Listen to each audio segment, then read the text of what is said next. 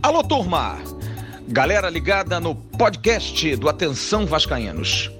Fizemos a nossa live na última segunda-feira com a presença do capitão do Sub-20, o zagueiro Miranda. Estive ao lado de Roberto Dinamite e de JP Escofano. Foi um papo ótimo, um papo leve. Miranda abriu o coração falou da sua expectativa pela estreia com a camisa profissional do Vasco no Maracanã e também deu outras declarações muito importantes. Você vai ouvir agora nesse conteúdo exclusivo, o podcast do Atenção Vascaínos com a live da última segunda-feira no canal. Até já, turma!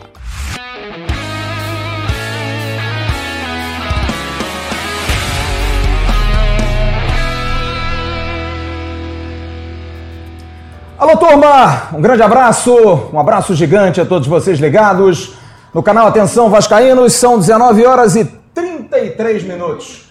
Segunda-feira, dia 20 de janeiro de 2020, feriado, mas estamos aqui trabalhando, trazendo as notícias, as informações de mais uma segunda-feira bastante agitada no Vasco depois da estreia no Campeonato Carioca ontem, 0 a 0 com o Bangu em São Januário, mais de 18 mil torcedores, a torcida do Vasco mais uma vez dando um show de presença, de fidelidade, com todos os problemas do clube, problemas inclusive para entrar no estádio. O Vasco hoje, inclusive, soltou uma nota oficial pedindo desculpas, dizendo que vai melhorar a condição. Realmente não dá mais para o Vasco viver nessa dificuldade de receber o seu maior produto, que é o seu torcedor.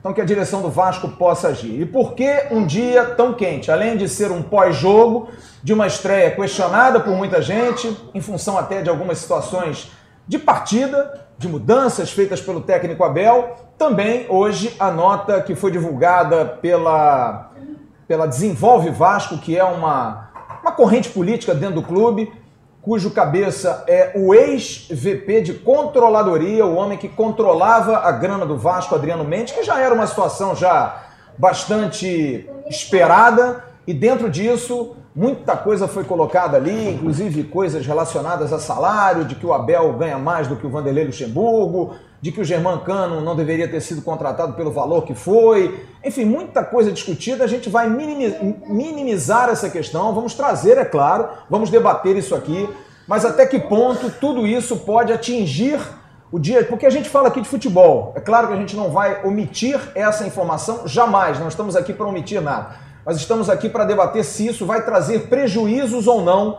ao Vasco na sequência do ano de 2020. A expectativa pelo pagamento dos salários, expectativa aí pela questão da renovação ou não do Fred Guarim, proposta já feita pelo Vasco, agora depende de negociação para o acerto, tem a sede de outros clubes, expectativa de repente de uma contratação pontual, ficou claro ou não ficou claro que o Vasco precisa reforçar o seu elenco?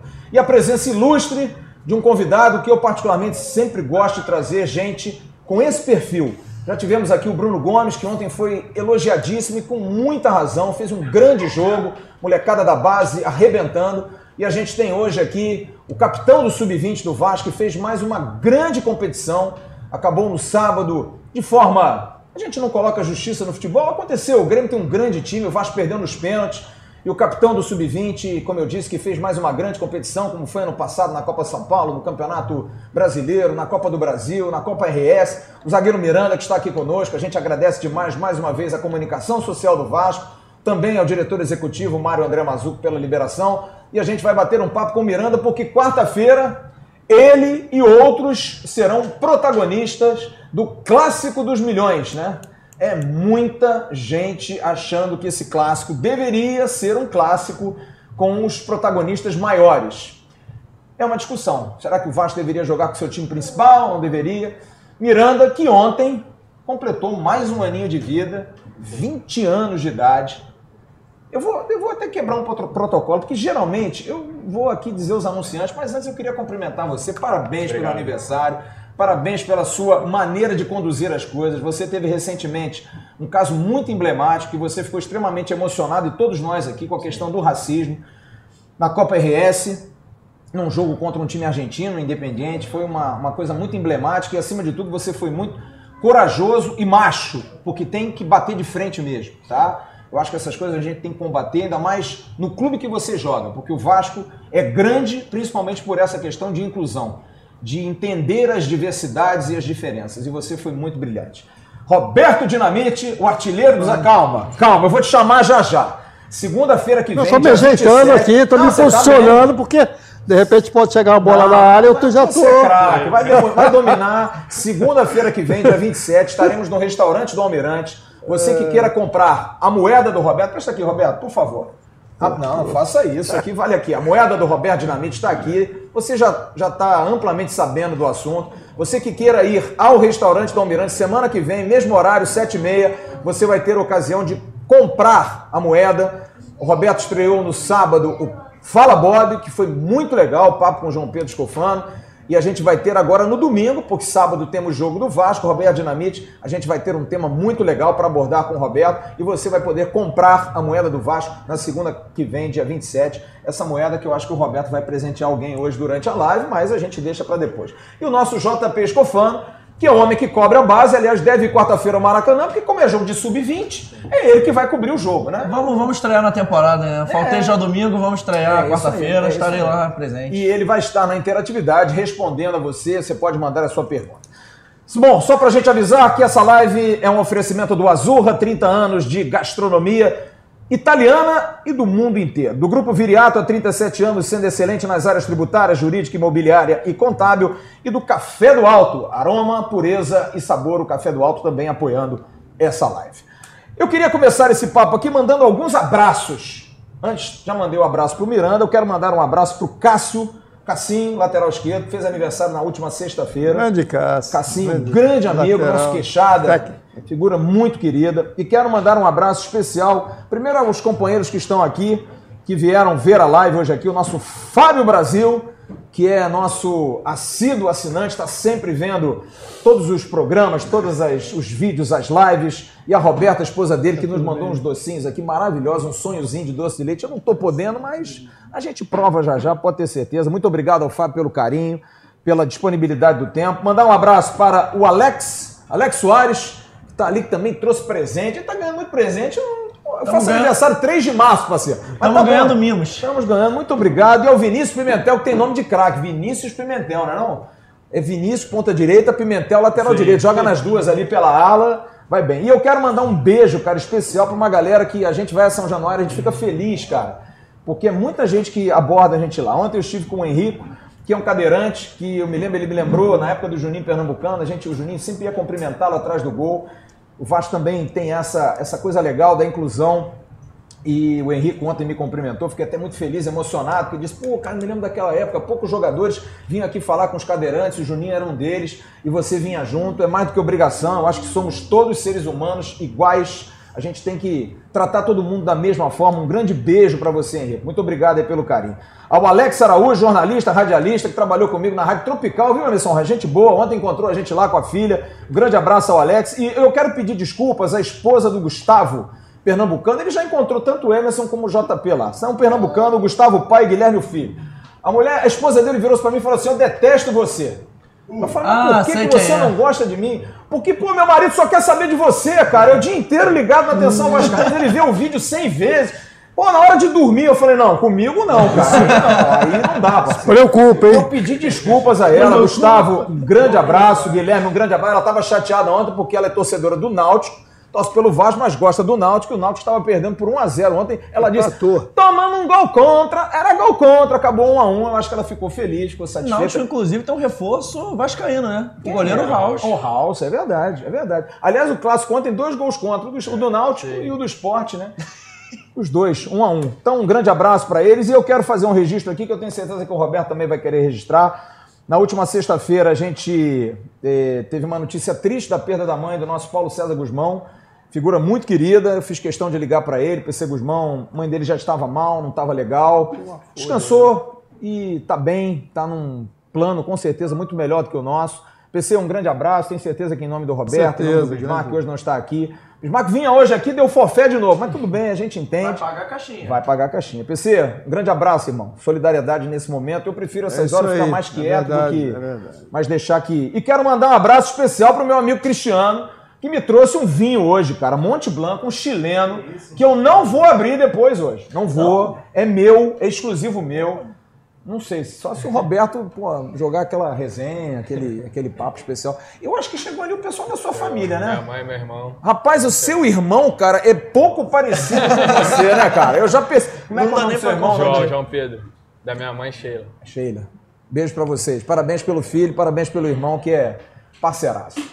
Carlos Roberto Dinamite de Oliveira. Você hoje está. Tô bem, né? Deixa eu fazer aqui uma comparação. Miranda, a gente é corneta aqui, tá? Não Tá, fica preocupado, não. relaxa. O Vasco que estreou no Campeonato Carioca do ano passado, ganhou do Madureira por 1 a 0 gol do Thiago Galhardo, Sim. lá em Madureira.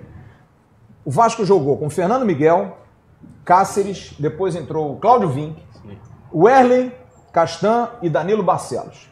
Lucas Mineiro, Raul e Thiago Galhardo, depois entrou o Dudu. Na frente, Marrone, depois entrou Moresh, Ribamar e Ian Sassi. Desse time do ano passado para esse, Fernando Miguel 1, o Erley 2, Castan 3, Raul 4, Marrone 5. Cinco jogadores estrearam ontem. E eu posso fazer isso, o Miranda não vai fazer, porque são companheiros de profissão, mas eu quero levantar para vocês. Fernando Miguel, Pikachu, Erle, Castan e Henrique, Bruno Gomes, Raul, Marrone, Peck, Germán Cano e Thales. Melhoramos, estacionamos ou pioramos, na opinião de vocês? Deixar o Miranda de lado aqui, que é claro, ele não vai poder opinar sobre isso. O que, é que vocês acham? Eu tenho uma opinião. Eu acho que nós evoluímos, principalmente por conta da renovação. Eu sou sempre favorável à renovação. É preferível você pagar, vou dar um exemplo, 50 mil reais a esse menino do que você pagar 100 mil reais a um jogador que de repente é pelo nome que veio. Eu sou sempre favorável. Então eu acho que nós evoluímos. Nada contra os profissionais que estão aqui, mas acho que nós evoluímos. Fico até feliz quando eu falei 50 pau pra ele. Com certeza. Sou pra caramba. O que, que vocês acham? Roberto, o que, que você acha? Melhoramos ou empatamos? É, eu, eu- eu vi o jogo até com uma, uma grata surpresa, uma boa movimentação das duas equipes e o Vasco teve iniciativa dentro da partida. É claro que essa coisa do início de temporada, entrosamento, é, apesar de alguns jogadores que já vinham jogando na equipe do Vasco, e aquela coisa, o, o- Flávio, do detalhe do futebol é, ele é feito disso também. Né? O Vasco, na minha opinião, teve é, um lance no início do jogo que, de interpretação, né? mas sempre a interpretação é contra o Vasco, né? que poderia, de repente, no início, ter um pênalti a favor do Vasco e que não- o árbitro entendeu que não, que não. Mas eu acho que a, a- a- a- movimentação da equipe ela foi boa. Eu O gostei time- também. o time teve e buscou, e até eu estou falando em razão do início de temporada, entendeu? Eu Acho que houve uma movimentação muito grande dos jogadores de meio, entendeu? O Cano sentindo, na minha opinião, sentindo um pouco né, essa coisa da sequência e do ritmo, ou até do próprio entrosamento, né, conhecer melhor os, jogadores. Normal também, Entendeu? né? Que acho que é normal no- Claro. no, no- no início de temporada. Então, é claro que a gente fica preso nessa coisa, do- jogando em São Januário, jogando em casa contra a equipe do Bangu, o resultado que seria até certo ponto normal, normal no sentido de eh, você fazer prevalecer né, eh, esse mando de campo, o apoio da torcida do Vasco, que mais uma vez ela mostrou que está com, com o clube, está com a equipe, foi lá e colocou, falou 17 mil, É, 18 quase mil 18 mil pessoas. Presente, 17 mil pagantes. Então, o que faltou foi, no meu modo de ver, o que faltou foi- foram os gols que teve. Acho que criou as oportunidades, teve oportunidade e que o- a finalização, no momento exato, o goleiro também, adversário, fez. o goleiro fez uma entendeu? defesa. O goleiro está ali para isso. Foi o Erlen. Foi o Erlen, né? O goleiro está ali para isso, é claro, mas. é, Eu na hora não vi direito, mas na televisão, pô, é Então- impressionante a defesa do cara. cara. Eu acho que houve, houve, houve um- uma aplicação, uma vontade. As duas equipes, até o próprio, o próprio Bangu também Eu o correu. Muito fraco, Roberto. Não, mas movimentou, mas correu, mas o dificultou. muito dificultou, alto, definiu altão, a né? forma de jogar, veio para trás e o Vasco teve a obrigação de sair para o jogo, de buscar o resultado. O que eu acho que faltou, e acho que também é o início, mas que para um clube como com a grandeza do Vasco, o que faltou foi, no meu modo de ver, aproveitar a oportunidade que teve nessa, na partida. Porque é início, e quando você tem uma, duas oportunidades, se você faz o gol, você joga uma responsabilidade para o outro time que estava atrás e que tinha a obrigação de sair para o jogo. Então, é, é o detalhe de uma partida e que faltou foi esse detalhezinho aí de marcar o primeiro gol para se ter uma tranquilidade maior e obrigar o, o, a equipe do Bangu a sair para tentar sei, o empate e abrir um espaço maior. Mas eu acho que foi. E se teve uma movimentação boa, mas, claro, o torcedor saiu um pouco chateado É, em normal, razão, normal, em razão é, de não ter conseguido. Miranda, você três gostou, pontos. Miranda, do jogo? Gostei, boa movimentação ali. Eu acho que o Bangu foi mais para se defender, marcou um pouquinho do meio para trás, esperou uma bola parada ou um contra-ataque. Só faltou isso mesmo que o Roberto falou, o gol, as oportunidades tiveram, mas só caprichar agora que Agora é legal, você deve, você deve ter ficado feliz, que eu sei que vocês torcem muito, né? De ver, por exemplo, o Bruno Gomes foi Sim. muito elogiado. Cara, o Bruno já esteve aqui com a gente. O Bruno joga demais, Miranda. Ele joga demais. Ele tem uma coisa que eu gosto muito no futebol. É o simples, cara. O futebol é bonito pela simplicidade. É o cara que não inventa. Ele vê um buraco, sabe? Você dá o passe, dá o passe. Não precisa você fazer assim, assim. Dá Não, faz o simples, cara, né? Sim. Ele dá uma sequência. Muito Jogo, você calmo. que jogou muito tempo atrás dele ali. Sim. Como é que é jogar com o Bruno, cara? Pô, o Bruno é o primeiro volante ali que dá um suporte pra gente, pra linha de quatro, muito grande. É um jogador calmo que dá pra ver que pela expressão dele não muda o rosto dele. Então, eu acho que é um jogador diferenciado pra posição dele. E é um negócio, né, João? Porque o, o Bruno, ano passado, ele até ficou um pouco queimado, entre aspas, por conta da sequência de cartões. Ele até tomou um cartão ontem porque ele tinha que fazer até a falta. Chegou uma hora lá que era um contra-ataque do Bangu, Sim, se ele não faz a falta, os caras vêm dentro. Mas eu senti ele no jogo ontem. mais, mais calmo. Mais calmo, né? Já tava mais. Porque a gente vê o jogo do sub-20, a gente vê o jogo do profissional, a gente percebe a diferença do jogador, como ele se porta. O Bruno ele sempre estava calmo, tranquilo, mas ontem ele já parecia mais à vontade em jogar. Parecia que ele já conhecia melhor como o time estava jogando. Inclusive, eu não sei se vocês repararam, mas o posicionamento do Bruno foi muito diferente, entre aspas. Porque ontem, quando o Vasco estava saindo para o jogo, o Bruno sempre entrava como se fosse um terceiro zagueiro. Uma coisa que até marca do Abel. Eu achei que o Bruno desempenhou bem a função, porque o Werley e o Castan saíam bastante e o Bruno estava sempre cobrindo. Eu gostei bastante da partida do Vasco ontem, que o Vasco conseguia achar mais espaços no campo de ataque, que os laterais subiam, os zagueiros avançavam e o Bruno ficava ali na retaguarda defendendo. Gostei bastante da partida do Bruno e gostei até do jogo do Vasco ontem também. Faltou só o gol, como o Roberto falou. Roberto, você acha que o Abel esqueceu um pouquinho pelo jogo de ontem, ou então vai segurar um pouquinho? Porque o Abel queria um volante de qualquer maneira. Pelo que ele fez de elogio ao Bruno depois do jogo. Talvez ele vá pensar um pouquinho, ou de repente um experiente ali, um volantão mais pesado, como ele queria. Michel, como queria. Quem mais? Richard. Richard, enfim, outros jogadores mais experientes ali ainda cabe. O que, que você acha? Não, eu, eu penso o seguinte, eu acho que o técnico, quanto mais, melhor. Se tiver duas opções para uma posição, acho que é o ideal. Ou, no mínimo, isso. Entendeu? Então, é, característica de um de marcar mais, o outro marca, mas sai e toca melhor a bola, cria, é, junto com os outros jogadores de meio, essa condição de ter mais a posse de bola, apesar de, de o Vasco, nessa partida, o Vasco teve muita posse de bola, né, porque a equipe do Bangu realmente ficou muito lá atrás. Então, é, eu acho que é mais uma opção, entendeu? É mais uma opção de um jogador. Agora, se você tem é, um atleta com, digo mais experiência, mas um jogador né, possa reunir essas duas coisas, da experiência e, e esse equilíbrio, e principalmente esse toque de bola, entendeu? Eu acho que é importante para qualquer grande equipe, até para o técnico. Eu acho que hoje, da forma como as equipes estão jogando e a intensidade que vem acontecendo dentro dos jogos, eu acho que você tem que ter, no mínimo, mais uma opção para cada posição. Agora, ficou claro para mim, não sei se para vocês, que o Abel escalou um, um esquema quase um 4-2-4, porque eram quatro atacantes. E eu juro, eu fiquei com pena do Marrone, porque eu acho que o Marrone é um ótimo jogador, mas o Marrone é o cara que mais faz variação de posição no elenco. O Ele Marrone, se botar ele de lateral esquerdo, ele joga. Ele joga. O Marrone, Roberto, ano passado, Miranda, foi o jogador que mais roubou bola no Vasco. É um atacante que mais roubou bola no Campeonato Brasileiro inteiro. É impressionante. Como ele se doa no jogo. Só que eu acho que há um prejuízo para o Marrone, que o Marrone, ele jogou de centroavante ano passado, ele jogou de ponta esquerda e bem, jogou de ponta direita e ontem ele foi quase meia. Porque nesse esquema com dois volantes, ele jogava aqui. O Peck abriu na direita, que é a do Peck, porque se o Peck foi escalado para jogar no meio, ele não jogou no meio ontem. Ele não jogou. O Cano que se movimenta e o Thales fixo pela esquerda. Eu acho que houve um prejuízo ao Marrone, porque não é a dele, e acho que ficou latente a necessidade, não é do cabeça pensante, porque o cabeça pensante não se tem hoje no Brasil, mas de um jogador que pife a bola, né? O cara que de repente faça aquela. mate a bola ali na entrada da área e, e meta a bola para um, pra um, pra um atacante. Não, não pareceu isso?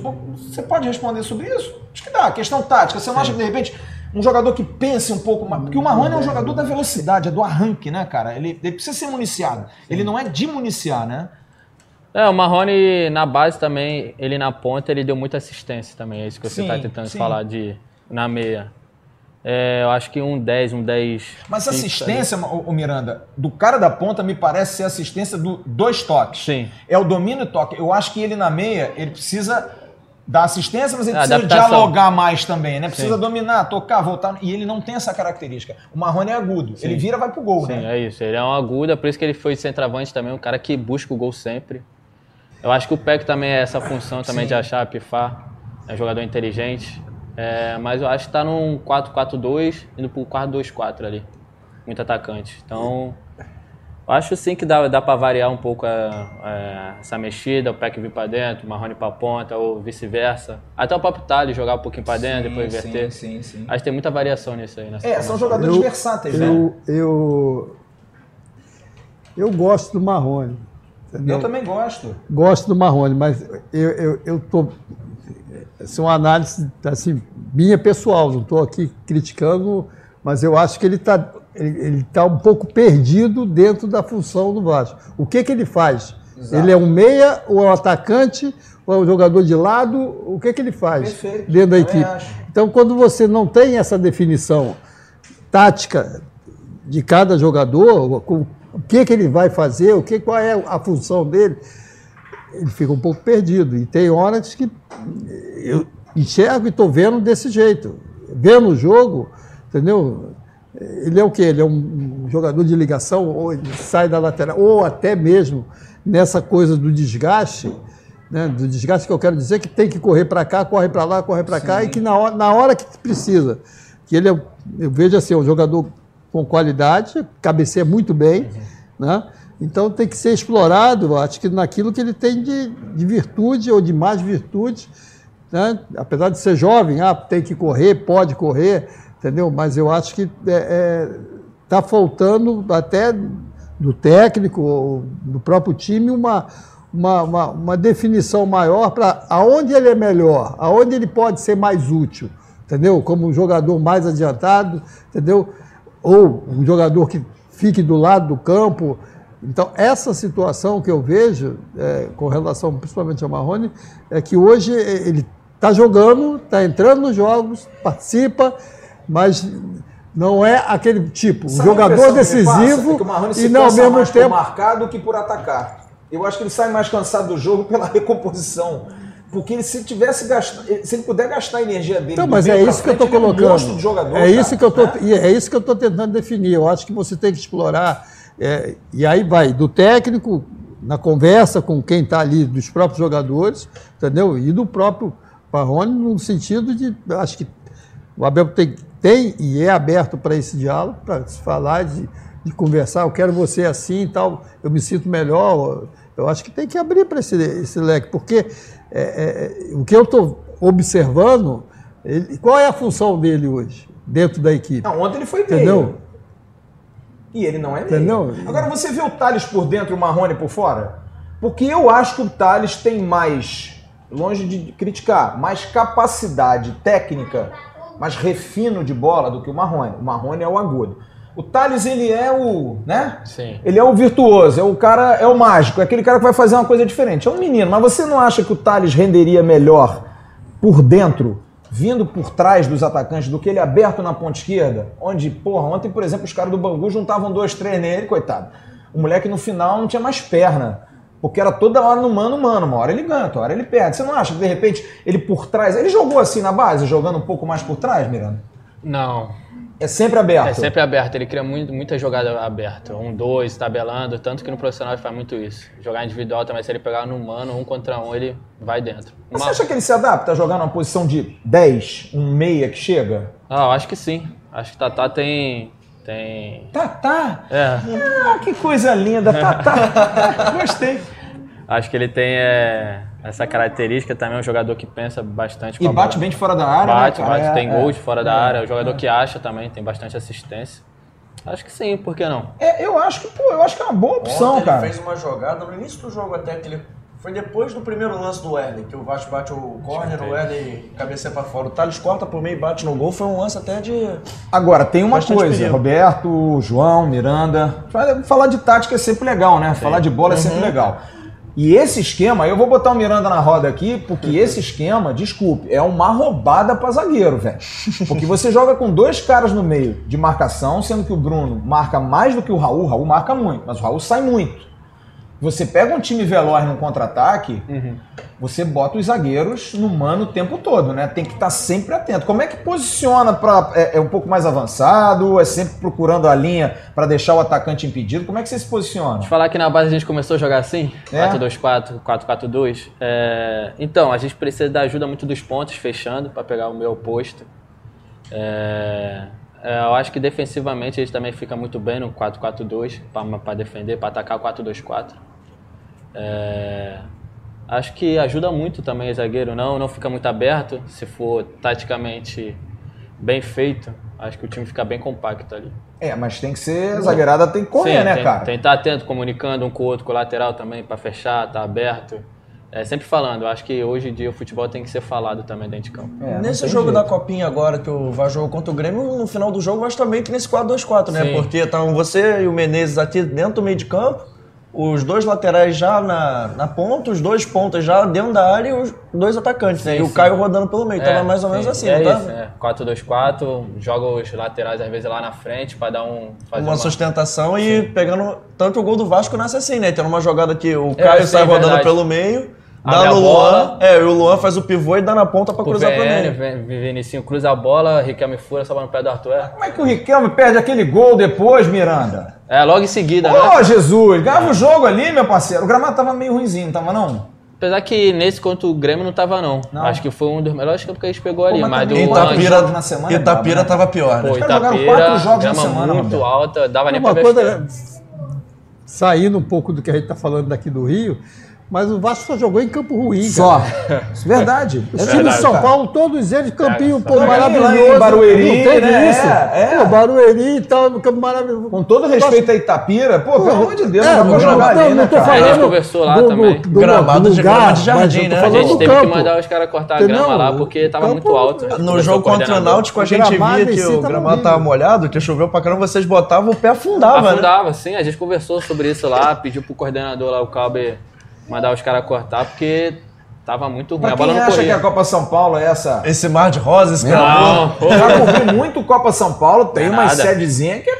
é brabo, né, cara? Pessoal de Itapira que me perdoe, a cidade deve ser ótima, eu Não, não, não tô conheço. falando não, da mas o cidade, gramado, eu tô falando do de Deus, gramado em muito si, ruim, o cara. gramado... Mas você é tem razão, pô. fundamental, Eu vi cara. sábado Pô. Oeste São Paulo, lá em Barueri. Ó, gramado. Maravilha, pô, né, cara? campo- Pô, É, eu também Vocês jogaram a semifinal ano passado lá, não foi contra o Corinthians? No Barueri. No Barueri, onde foi o jogo. É, é, e outro nível, Mas né, isso cara? só na semifinal, só na Semifinal, fase né? final. É, É, é complicado. Pra chegar cara, lá, que- Ano complicado. passado vocês chegaram a jogar. É, eu ia falar isso, jogaram no Canindé também, né? Lá no estádio Sim, da Portuguesa. O gramado não era dos melhores, mas ainda assim era Ainda melhor. do assim, que- sim, é, ainda assim era bom. Porque estádio na capital, normalmente, o gramado dá uma compensada, né? Que apesar de não ser dos melhores, o estádio, pelo Sim, menos, é, ajuda. Porque é lá em Itapira, a gente via que a estrutura era um pouco precária de certos momentos. Sim, o gramado era ruim, você via que a bola de vez em quando saía, batia no- na grade e voltava. Era jogo raiz lá. É, Estádio jogo raiz, jogo né, bom. Só É, faltou, vou te falar, raiz. pra ser raiz Jogo verdade, de só faltou jogar. um cachorro O passar no jogo contra Itaperense, o, antes do jogo do Grêmio, não foi antes do jogo do Foi. Grêmio, foi Itaperense. Pô, o jogo ali foi raizaço, amigo. Estádio lotado, a Estádio galera lotado, presente, né, torcida. cara? É, Torcida da é chata, né? Perturbam vocês. É bom. tempo Não, mas a gente tá acostumado. vai pisar em Itapira, chama os caras de chato, né? diz que o gramado é ruim, ó. Foi ele que falou, hein? Não foi a gente. Ano não. que vem o Vasco não vai jogar em Itapira, não, né? Tá tranquilo. Roberto, eu tô sentindo que você tá preocupado, Roberto. Não, preocupado. Porque quarta-feira tem um clássico que você jogou poucas vezes e você não vai conseguir dar conselho a esses meninos, porque esse menino tem chance de jogar. Você sabe qual foi o jogador que mais jogou Vasco e Flamengo? Qual foi o jogador que mais fez gol no clássico Vasco Flamengo? Alberto. À sua direita. Porque eu joguei muito, muitas partidas. A, a diferença humilde, é. você é Não, humilde. cara, a realidade é é essa. Eu joguei muito tempo. Mas. é, Qual é o conselho que você dá para esse rapaz que vai jogar provavelmente quarta-feira, a primeira vez, um clássico profissional Vasco Flamengo? Seria o seu primeiro se você jogasse, né? Clássico, sim. No Maracanã, Sim. ainda por cima. Cara, Qual conselho que você daria para esse rapaz? Acho que ativo, a, a nível de motivação, é sempre o Vasco Flamengo. né? Sim. Não tem como. Vai jogar sub-20 ou sub-15, qualquer coisa, ou profissional mesmo. Tipo, é Cuspe Vasco e Flamengo. qualquer coisa, Entendeu? né? Quando Tem que ganhar. terminar ali o jogo, fala assim: ah, o Vasco venceu do Flamengo de 1 a 0 2 a 0 3 a 0 Tá na 3 a história. 2 Venceu e somou dois pontos. Então, essa é a diferença. É o jogo. é, vamos dizer, se fosse a equi- as equipes consideradas titulares, já foi mostrado isso é, no, no- no- no último Vasco Flamengo, independente de diferença da qualidade de uma equipe a outra e do momento de uma equipe e outra. Mas quando você tem Vasco Flamengo, ele é um jogo diferente, é um, é um jogo que mexe contigo, é, o coração acelera, não tem como e tal. E, mas, é, e é gostoso jogar, é ótimo jogar Vasco Flamengo. Então, é, não vá pensando que os caras também lá do outro lado, ah, sub-20, vão chegar e os caras vão querer Ó, atropelar. babando. Entendeu? Então acho que é um momento até de você, se o Vasco confirmar isso também, entendeu? Se viesse me questionar ou falar alguma coisa com relação a, a- vai colocar sub-20 lá e vai colocar aqui também, aí é uma, é uma parte até tec- técnica no que diz respeito à parte de preparação. né? Se eu sou Você concorda com isso? eu- se eu sou o técnico, eu te colocaria o time que, que vem jogando, o time titular do Vasco. Entendeu? Ah, Repetiu o que jogou ontem na precisa quarta. de ritmo, precisa de sequência, independente de ser lá o outro lado é, é, é, vir com um time considerado sub. Você tem que. Entendeu? Agora, é, respeita a posição, entendeu? De quem está ali, mas é, eu, numa situação, até como jogador, eu gostaria de estar jogando para ter. Você só vai adquirir é, é, ritmo, sequência, posicionamento físico jogando. Entendeu? Então, hoje, é, essa parte da fisiologia, fisiologista que falam, ah, o jogador só pode jogar 20 jogos, 30 jogos, até tem que descansar, porque. Né? Ah, tá diferente? É diferente? Tudo é diferente hoje, mas eu acho que é, motivação para um Vasco Flamengo em sequência, ritmo de jogo, você só adquire jogando. Você, fisicamente, você só se condiciona jogando. Então, né, se o, o Flamengo vem com um time sub-20, e aí é um direito, e a razão, não sei, para estar preparando melhor o, restante dos outros jogadores, a cabeça também é de cada técnico. O Abel vai, pelo que eu ouvi, o Abel vai com vocês, né, que não estão, vamos dizer, não vai com o time considerado o que- titular, o Não, que quem atuou. ontem ninguém vai jogar. Entendeu? Sim. Ele já falou isso. Ninguém joga. Dos 11, eu nem, eu acho que nem o goleiro vai jogar. Nem o Fernando Miguel. Que eu acho também um risco. Acho que o goleiro precisa de ritmo. Mas tudo bem. A gente vai falar sobre isso porque eu, eu É, tenho uma porque- opinião muito parecida com a sua. Eu acho que preparação é preparação. Você vai jogar, se você tivesse em Lambari. Você não pode se preparar fazer- para um jogo, para É, uma partida contra o adversário. Você tem que preparar o teu time para disputar Roberto, o Campeonato Carioca. duas quartas-feiras o Vasco e o campeonato na Sul-Americana, campeonato Um jogo É. importante. Um jogo importante em São Januário que o Vasco precisa fazer placar para jogar lá na Bolívia com vantagem. Eu acho um risco, porque eu acho que se o Vasco tivesse fazendo pré-temporada em Foz do Iguaçu, Porto Feliz, seja lá onde for, o que, que ia fazer quarta-feira depois de jogar domingo? Jogo treino, coletivo. Pô, você tem uma chance de jogar contra o Flamengo, que seja sub-20, sub-12, sub-11, no Maracanã, bota teu time pra jogar, cara. E outra coisa, ah, vou poupar o time pra jogar sábado contra o. Quero Boa dar Vista. ritmo, contra o Boa Vista. O jogo é em Cariacica. Tem viagem, tem deslocamento, é outro tipo de desgaste, mas também há desgaste. O Boa Vista é um time que está treinando há seis meses, três meses, 20 meses. Então eu acho que para fazer, eu acho que o jogo do Flamengo. E outra coisa, aí é uma opinião pessoal minha. Eu acho um desrespeito, não pelos meninos, eu acho um desrespeito com o torcedor. Eu acho que o torcedor, a gente discutiu isso semana passada lá na sua casa, no nosso podcast. Eu acho que o torcedor carioca cobram tanto que o torcedor carioca goste do campeonato estadual e os próprios caras desprestigiam o campeonato estadual. Eu acho um desprestígio. Eu quero ir quarta-feira ao jogo. Eu ontem falei para minha filha: vamos ao Maracanã quarta-feira? Falou, vamos. A gente tá Ah, saindo de São Januário, o Abel diz assim: motivação, não, não. vamos jogar só, com- não vai jogar ninguém. Eu falei, pai, o Germancano não vai jogar não? Falei, não, filho, não vai jogar não. Pô, mas aí quarta-feira, pô, eu quero ver o cara. Eu acho isso um desrespeito ao torcedor, cara. Porque você cativa os caras. Você pode botar um, ou bota o Miranda, tira o Erle, eu tiro o Castan, bota o Caio Lopes, tira o Meia, agora tirar os 11, botar outros 11.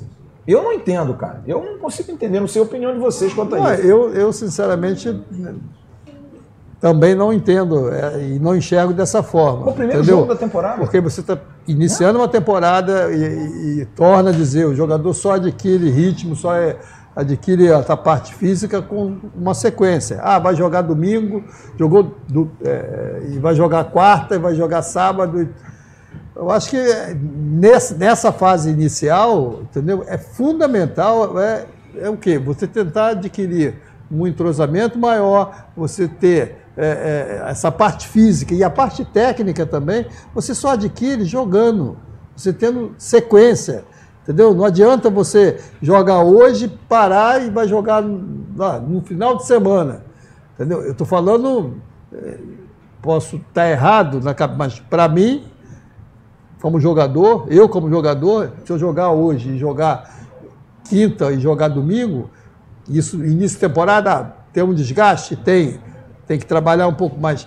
A sequência te dá a condição de melhorar a parte física, melhorar a parte técnica, melhorar eh, o entrosamento da equipe, entendeu? E até mesmo se eu ficar. eh, Claro que eu fiquei muito pouco sem jogar tipo de sequência de joga hoje, joga, fica sem jogar dois, três jogos. Nunca aconteceu isso.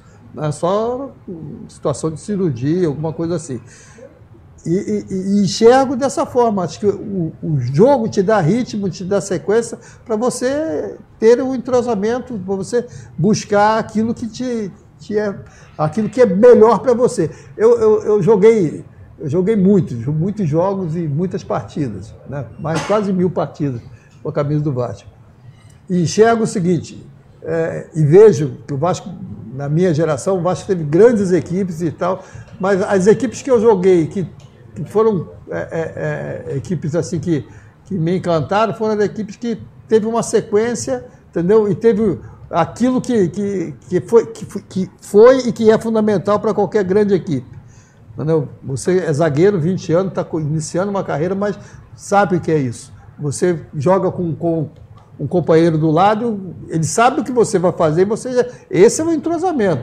Você já, vai, já sabe o que, qual é a Mas movimentação o Ulisses dele, é seu irmão vai, o também, que, que ele vai né? fazer. O Ulisses também, Então- você e o Ulisses é... Parecido? Pô, não, pareceu não. Aí também Eu não. ia, eu ia até perguntar sobre Ele é isso. mais feio do que você, Só terminando o meu raciocínio, eu já cheguei a jogar em time do Vasco e o treinador só falava, meu filho, vamos lá, boa sorte e tal, porque a gente já sabia o que ia fazer. A gente já tinha mas- o entrosamento, mas era aquilo que ele, que ele passava do treinamento durante a semana, entendeu?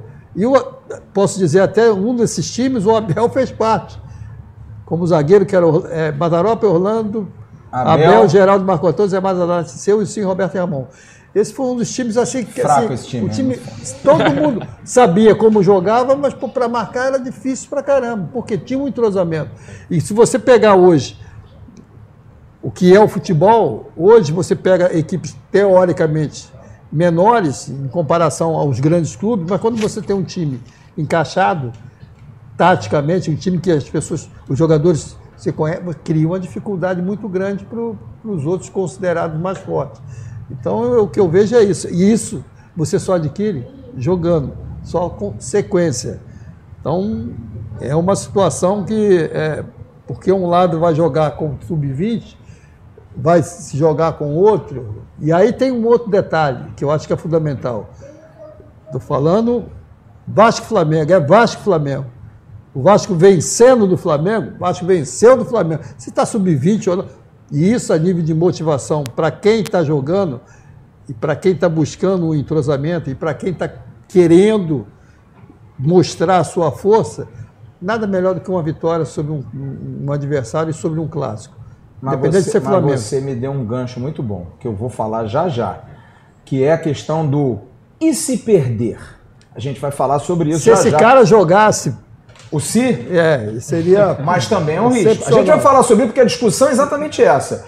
O Vasco está poupando os seus jogadores titulares por conta de uma preparação ou também pelo risco de poder perder, porque é do esporte para um sub. A gente vai falar disso já, para o sub-20 e isso estourar. A gente vai na interatividade já já, eu vou dar uma faturada e eu vou perguntar um pouco ao Miranda da sua vida e um pouquinho também do trabalho brilhante que é feito na base do Vasco. A gente tem que enaltecer o Carlos Brasil, o PC Guzmão, o pessoal todo, ao Marcos Valadares que saiu, hoje ao treinador o Alexandre Grancela, enfim, o pessoal que vem fazendo um trabalho excepcional na base do Vasco, como há muito o Vasco não vem fazendo. Posso dar uma faturadinha? Vai lá e depois eu tenho umas perguntinhas pra fazer pro Miranda sobre o Vasco Flamengo muitas ainda. perguntas. Deixa eu dar um recado aqui pra rapaziada. Você já viu o Azul alguma vez aqui? Nunca veio, Miranda? nunca Então vi. preste atenção. Aqui há mais de 30 anos na Barra, referência quando se fala em gastronomia italiana. Venha ao Azul e encontre vários protagonistas dos clubes cariocas. E tem um outro texto aqui que quando Antônio Carlos Melo estava aqui, dizia que quando eu li esse texto aqui, o meu olhinho brilhava. Porque diz o seguinte, se você tiver aquela fome na hora do almoço, dá uma passadinha aqui, venha no Azurra, menu executivo, tem lasanha bolonhesa, paiá com fettuccine, risoto de camarão, e o que é melhor, meu querido Miranda, que ainda não ganha 50 mil por mês, mas vai ganhar. Deus quiser. Pratos a partir de 26 reais, cara. Venha conferir, experimente tudo que o Azurra tem de bom aqui no Shopping Rio Design da Barra, na Avenida das Américas, 7777, na Barra da Tijuca. Deixa eu dar um recado também aqui do Grupo Viriato. A J.A. Lopes é o braço jurídico do Grupo Viriato. Criado para dar assistência em todas as importantes decisões que o mercado exige, os advogados associados atendem os clientes do grupo e também a você que tem a necessidade de uma consulta personalizada. O empresário que precisa re- legalizar seu negócio, fazer contratos, cuidar de ações e demais serviços que um bom advogado pode dar, deve se dirigir à empresa. Marque uma visita e conheça o que um ambiente de extremo profissionalismo pode trazer até você. Segurança e cuidado, prezando a qualidade e a personalização do atendimento. Anote o endereço Avenida Braz de Pina, 918, sobre a loja Vila da Penha. Telefone 3341-2200. J. Lopes Advogados Associados, uma empresa do Grupo Viriato há mais de 37 anos, sendo excelente. Visite o site www.jlopesadvogados.com.br. Doutor João Pedro Scofano, Fala, Flávio Dias. Vamos então à interatividade Vamos atender a rapaziada aí tá ligado vamos. no canal Atenção Vascaínos. Não esqueça, a gente está também no Spotify com o nosso podcast. Essa semana a gente vai ter um podcast. Domingo, o nosso Fala Bob. Fez sucesso, hein? Tá com moral. É mesmo? Que legal. moral gigante. Aí, Mira. Vamos cara, cara, rapaz. O homem que parou o aer- o aeroporto de Doha no Catar. Depois eu te conta essa história. Essa história é boa. Essa história. Primeiro, Ó, Ô, primeiro vamos atender os superchats aqui da galera. O Willinha Chaya falou assim. Que isso. Willinha. É que, Willinha é Chaya. que deve ser o William, mas ele botou É o Willinha. Grande abraço pro William, baixinho. É. Ele Vamos lá. mandou pelo nosso superchat e pediu pro Miranda citar alguns destaques nas categorias abaixo do sub-20, que é... É o olheiro agora. Ele é- Agora é o olheiro agora. Vamos lá, Miranda. Vamos lá, Ele olheiro, pediu, Miranda. ele Treinou pediu. contra. Pode falar? Pô, claro, É. você manda. Espera aí que eu vou anotar. Fala. Você já- Vai ser que nem astróloga.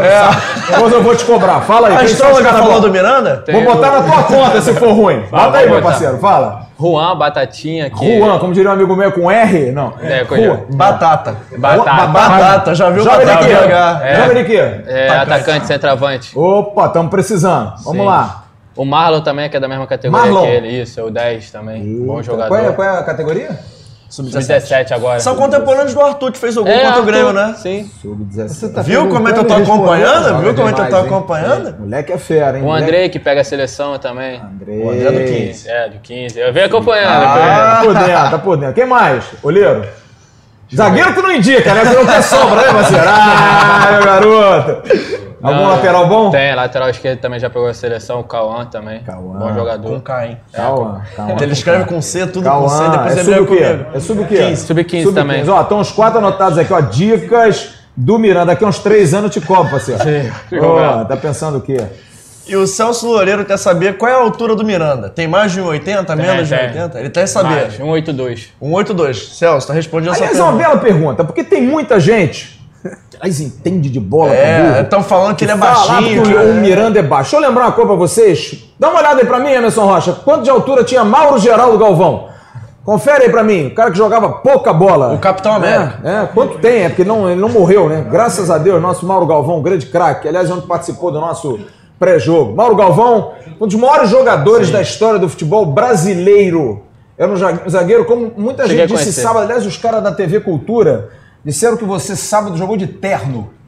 Que você jogou uma bola contra o Grêmio. Era você atrás limpando todo mundo ali. Eu falei, cara, esse que zagueiro jogar de terno. Eu não me chamo Emerson Rocha, mas eu informo que ele tem 1,80.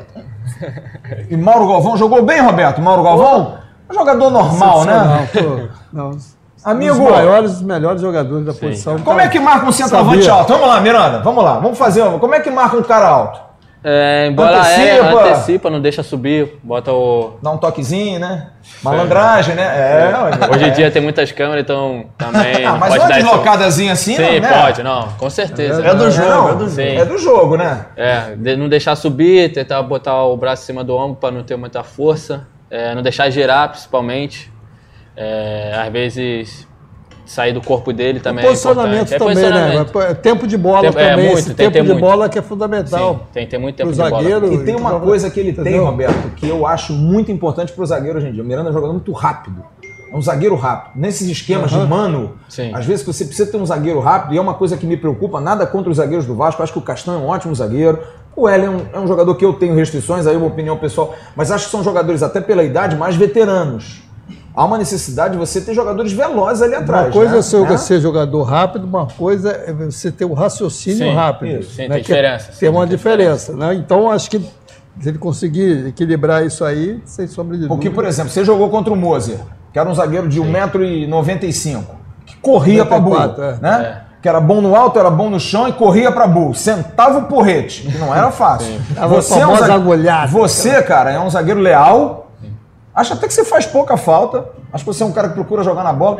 E você tem essa questão da velocidade, tem muita inteligência de jogo, cara. Porque você tem facilidade. Você joga dos dois lados, né? Jogo, jogo, jogo. Flávio dos hoje lados. tá na brincadeira, não, né? Eu tô falando besteira? Se vier, fala. Tá bem, tá Eu tô bem. gostando, cara. Eu, eu, gosto- eu acho- que você é um zagueiro diferente. Você vai dar bola, vai dar craque, tomara que dê, que você seja milionário, que você vai jogar lá fora. Demora uns 10 anos pra ir embora, mas fica Sim, por não, aí. primeiro é Vasco. Cara, eu acho sinceramente que você é um zagueiro como o Ulisses, que era um cara que a gente tinha muita restrição. Eu acho que o Ulisses deu uma levantada nesse Sim, último ano, é cara. Muito bom jogador já. Cara, você, você acompanha, você acompanha pouco a base, É, né, Roberto? hoje, mas hoje o que, o que diferencia não só o trabalho da base, mas também do profissional, quando eu falo essas coisas de sequência de jogos e tal, hoje, pelo que eu vejo, né, até aqui as pessoas que vieram no programa e, e fazem parte da, da- da própria comissão, hoje o jogador é totalmente monitorado né, em Sim. tudo, em detalhes, Tudo, né? tudo, tudo. Antes do treino, depois do treino, pós-treino. Como chega, tal, como comportamento. chega e tal. Então, tem essas coisas também que, que, que antes, no meu tempo, começou a acontecer quando surgiu é, fisioterapeuta e tal, que começou a entrar nessa área de, ó, jogador pode sentir, pode ter. Então, quando eu falo é, e fiz uma colocação com relação à sequência lá importante, mas hoje existe esse trabalho né, de medir e tal. Ah, o jogador pode, não pode, pode sentir alguma Sim, coisa. sim, é né, preventivo. O, como é que é o negócio então- do secar, né? Sim. É, né, esse Joga de muito esse secar, cara já, também, é. tal do secar, hein? É o preventivo hoje em dia. é, acho que. que Vocês fazem secar no Vasco toda hora, não? Negócio Sempre pé- depois do jogo. Sempre depois do jogo. Sempre né? depois do jogo, pra ver como tá o corpo, pra ver se tá descansado, tá cansado. É o que eu estou falando. É. Eu acho que é algo diferente, com, em, razão. é, evoluiu, cresceu, essa coisa toda, é legal. Agora, é, não deixa também o jogador de, de ter contusões Sim. e tal, essa coisa toda. Principalmente, eu acho que Mas eu, é é legal. Agora, é, o, o diferente da nossa época, o jogador, quando era, era importante para a equipe, Jogava. entendeu? Jogava. Entendeu? A- a- eu, várias vezes, pô, fiquei internado três, quatro, cinco, seis dias para tentar jogar no, final de semana. Pô, mas tu era o É cara, né, irmão? Tu Não, tinha é que jogar diferente. garantir o bicho dos caras, né, é diferente. Não, até a nível dessa coisa, da preparação e também de- do desgaste e tal. Então, mais uma vez eu torno a dizer, continuo com a minha opinião, que acho que a sequência, o ritmo de jogo é fundamental e você precisa jogar, entendeu? E as medições, essa coisa faz para ver se o jogador. Eu acho que se você treinar direitinho, se você se cuidar, O você Melo, Roberto, falou um negócio aqui que eu boa. acho muito legal. Eu acho que o esporte não pode ser refém da ciência. Eu acho que a ciência tem que servir o esporte. Não é o futebol que tem que ser refém da ciência. E eu acho isso perfeito. Eu acho que o, o atleta, ninguém melhor do que o atleta, ah, o cara tá com um CK de 300. Pô, esse cara tá com CK alto. Meu irmão, eu tô o bem. se conhecer, eu quero sim. jogar, cara. Sim. Eu tô bem. Não, mas você tá com CK de 50 mil. Amigo, CK alto pode ser problema do coração. Coração é um músculo. Você pode não ter problema nenhum muscular, né? Sim. Então, cara, existem. Eu acho que essa coisa do ferro e fogo, eu concordo contigo. Hum. Essas questões assim de não tá com CK alto, não pode jogar. Jogou três partidas, ele vai sentir. Cara, eu acho que isso é muito. É muito quadradinho demais pro futebol de hoje, cara. É muito quadradinho. Agora deixa eu fazer uma pergunta pra ele. Quem é o teu espelho como zagueiro? Assim, diz aí uns três zagueiros. Cara, se você disser o Dedé, cara, a galera vai ficar louca. Quem vai pensar, pô, a zaga Dedé e Miranda, pô. E aí, quem são os zagueiros que você. Mauro Galvão, como você já citou. Ah, tu viu o Mauro Galvão jogar, cara? Não, não, vi por vídeo. É, né? Já, já acompanhei todo jogador, até o Roberto também Mauro já é- acompanha. Eu tô feliz hoje, eu não sou o mais novo da mesa, pô. É verdade. é Tô verdade. com moral. Agora, o Roberto se acompanhou por fita VHS, né, cara? Sim. Foi, né? VHS o quê? Fita rapaz? cassete. ilustração, essas no coisas. jornal, É, ilustração é. no jornal, aquele É. gol desenhado do jornal Globo, é, né? é. Quem mais? Vamos lá. Mauro Galvão. Tá. Thiago Silva hoje em dia tá jogando Thiago alto Silva. É, deixa eu Ótima ver um aqui. referência. É, só escolheu o né? italiano. foi- Maldinho, canhoto. Sim, canhoto. Tem até o Canavarro, que foi melhor do mundo. Outro zagueiro baixo que foi o maior jogador do mundo numa Copa do Mundo. É verdade. Né? melhor do mundo aquele Melhor do mundo, Aí, não foi só tá da acompanhando bem. Tá Se você bem, jogar aí 51% igual quê? esses caras, tu, pô, tu tá tô bem, tô bem. Roberto, Black joga bola. Né? É? Eu tinha muita vontade, a gente já tá um tempão trazendo dois, queira, nada com- os outros meninos a gente quer trazer tudo, mas tem dois jogadores na base do Vasco que eu tenho muita vontade de trazer aqui. Um eu já tô trazendo. Três. Um já veio que é o Bruno Gomes. Você é o outro. E o outro é o Caio Lopes. Eu acho que vocês três, cara, formam uma- um trio aí, cara, que se Deus ajudar, vocês vão entrar na hora certa vocês vão Caio, que agora foi profissional, quem sabe, né? A gente Cara, consegue. vão multiplicar, cara. O Caio, sábado, ele puxou o jogo pra ele. Puxou. Falou, não, meu irmão, dá a bola em mim. Ele vinha buscar a bola com você e ia sair com o jogo. de lateral esquerdo, Personalidade, cara. Sabe, Roberto, o jogo tava duro. O Grêmio tem um baita de um time. O Grêmio tem dois jogadores campeões do mundo, sub-17 jogando, cara. Não é um timeco. O Vasco ah, pegou, perdeu pro Itapirense, que é um time que não tem tradição, perdeu pro Grêmio, cara. E nos pênaltis. Eu vi as pessoas reclamando do goleiro do Vasco, do Fintemon. Ele acertou todos os cantos. Agora os caras bateram bem, velho. Não chega toda hora. Ah, porque o goleiro não pega pênalti. Não, se os caras Se batem bater na bochecha, não pega. Não vai pegar, cara. Não tem como. Isso aí eu um mando, isso aí eu sei um pouquinho. É, é, pênalti você batia isso mais aí, ou menos. pô. Eu fraco pra bater. Eu tenho uma pergunta. Tenho duas perguntas pro Miranda. Pode eu- chegar, seguir com a Tá. galera, manda ver. Não, manda então ver. vamos aqui rapidinho pra responder a primeira leva. Não, o pessoal do O- Superchat fica triste, Ah, magoado, né? mas não tá É. tendo ainda não. Mas o Hugo Ribeiro pediu pra perguntar quando será a escolha da camisa do Germancano. Então, a gente tem o prazer de anunciar que o sorteio foi prorrogado até o dia 27. Verdade, bem Ficou lembrado. naquela dúvida se o Germancano ia jogar, não ia jogar. A gente já tinha prorrogado internamente. Hoje a gente ia anunciar. Tá mantido o sorteio agora até o dia 27. Para participar é muito fácil. Você vai lá nas nossas redes sociais, arroba Vascaínos, no Facebook, no Instagram e no Twitter. Tá no post fixado do nosso Twitter. É, o vídeo do Germancano assinando a camisa e você vai lá e escreve qual deveria ser a música do novo reforço e também escreve do lugar que A você galera é. cantou ontem. O Cantou. tá maneiro, o Germancano é, É. artilheiro. Ele demorou umas duas horas pra entender. Ia começar o jogo, alguém disse pra ele, é pra você, irmão. Ah, Aí ele, ele- fez assim. Ah, ele não entendeu nada do que a galera cantou. Já te falei, tu no dia de falar no hotel, ele não entende uma palavra de português ainda. Mas aí você também tem que ser inscrito no canal. Tem. Olha, amigo, muchacho, como é que tá? É, aí você se inscreve. Leva o Roberto na próxima. É, vamos levar. É. Se inscreve no canal e se inscreve no canal, tem que ser inscrito no canal, bem não? lembrado. Mas agora perguntando pro Miranda. Miranda, quarta-feira tem tudo pra ser sua estreia logo no Vasco Flamengo no Maracanã. Dá mais segurança saber que a linha de zaga pode ser formada por Caio Tenório, Ulisses Miranda e Alexandre Melo? Dá uma segurança maior saber que, pô, tá jogando em casa, literalmente, é, com todo mundo que você vinha jogando ano passado? Sim, é entrosamento. É, a gente se conhece bastante. É como ele falou, se tiver entrosamento, o time Isso aí. joga já sabendo já o que o outro vai fazer. É, Tenório, um ótimo lateral, chega no fundo com uma facilidade muito grande. É, Ulisses também, uma força, uma impulsão. E o Xandinho também com toda essa técnica ali. O cara. Xandinho, tu gostando de saber? Tatá, Xandinho, gostei. Qual é o seu apelido? Qual é o teu apelido? Não, não, eu sou postura, zagueiro. É, Você é o capitão do time, né? Você é o Eu vou capitão do time. descobrir o teu apelido já já. É Miranda e Miranda, Miranda. ali. Você é o capitão Ah, do é, time, é. né? Você não tem isso. O capitão É. tem que ter respeito, né? Agora, como é que é enfrentar o. Como é que é o centroavante do Flamengo, o grandão? Era essa a minha segunda Vitor pergunta. Gabriel. Você É que tu falou. Chatinho, hein, cara? você É, já é jogar contra falou. o Flamengo que vocês enfrentaram um pouco ano passado, Pô, né? muito. Final de Carioca, final de turno, jogaram no Brasileiro, jogaram praticamente todas as competições que vocês disputaram, pegaram o Flamengo. Como é que é estar no profissional agora e pegando os mesmos caras? Já E também. deve ser legal pros caras também. Deve ser É. engraçado pro moleque pensar assim, cara, vai encontrar o Vitor Gabriel e falar assim, pô, parceiro, agora nós estamos jogando no Maracanã. Sim. Estádio cheio. Deve ser, de- vai ser legal também pros guris, né, cara? Vai Sim. ser... É uma rivalidade ali entre eu e ele ali muito grande ali, desde pequeno. Ele é chatinho, não, chatão, porque ele é grande pra burro. É né, o que você cara? falou, como É. marcar o jogador assim. É, Mas- não deixar subir. Mas também ajuda, gerar. né? Porque você jogar, vamos lá, contra o Vitor Gabriel é difícil, porque o Vitor tem qualidade. Mas já uma conheço. coisa. Você já conhece. Uma coisa é jogar contra o Gabigol, que, pô, é famoso. Não que. Não tô comparando qualidade, mas, pô, um cara novo, um cara marrento, um cara que tem uma história já no profissional maior, mais estrada. Você pegar um cara que você enfrentava pô, seis meses atrás no Júnior, também é mais tranquilo, né? Dá aquela segurança, você fala assim, pô, sei mais ou menos onde é que eu tô pisando. É, mais ou menos, não tem essa de estar muito Mas é que tranquilo. eu não. falo, eu acho que o desafio, 20 anos, o cara tem que estar pronto. É, tem que cara. estar pronto. O jogador hoje em dia A tem que gente estar está pronto. falando pra aqui, ah, vai jogar com o sub. É, cara, você essa. com 20 anos, É, eu joguei fazer uma muito- propagandazinha. Com 20 anos, eu fui campeão brasileiro, primeiro ano. O Vasco foi campeão brasileiro, fui artilheiro da competição. Então, 20 anos hoje, você tá, Sim, pô, tem que tá pronto. Claro, entendeu? Tá Claro, voando, cara.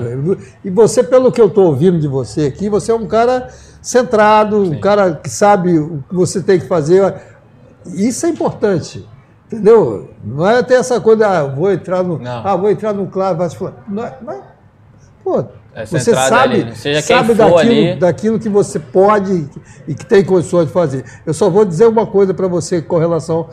Ele falou, foi o cara que jogou mais. Presta claro. atenção, que agora é Não. o conselho bom. Não, o conselho sabe qual é? É foco. E eu acho que você, já, já- pelo que eu estou ouvindo você, você tem isso. É foco. É, é Vasco Flamengo. Ah, vai ser o time A, B ou C, vai ser o garoto e joga contra os caras. Mas é o- a equipe principal que está ali jogando e representando o clube. Então, é Vasco Flamengo. Se os caras te demole, o cara vai atropelar. Se você. Então, Sim.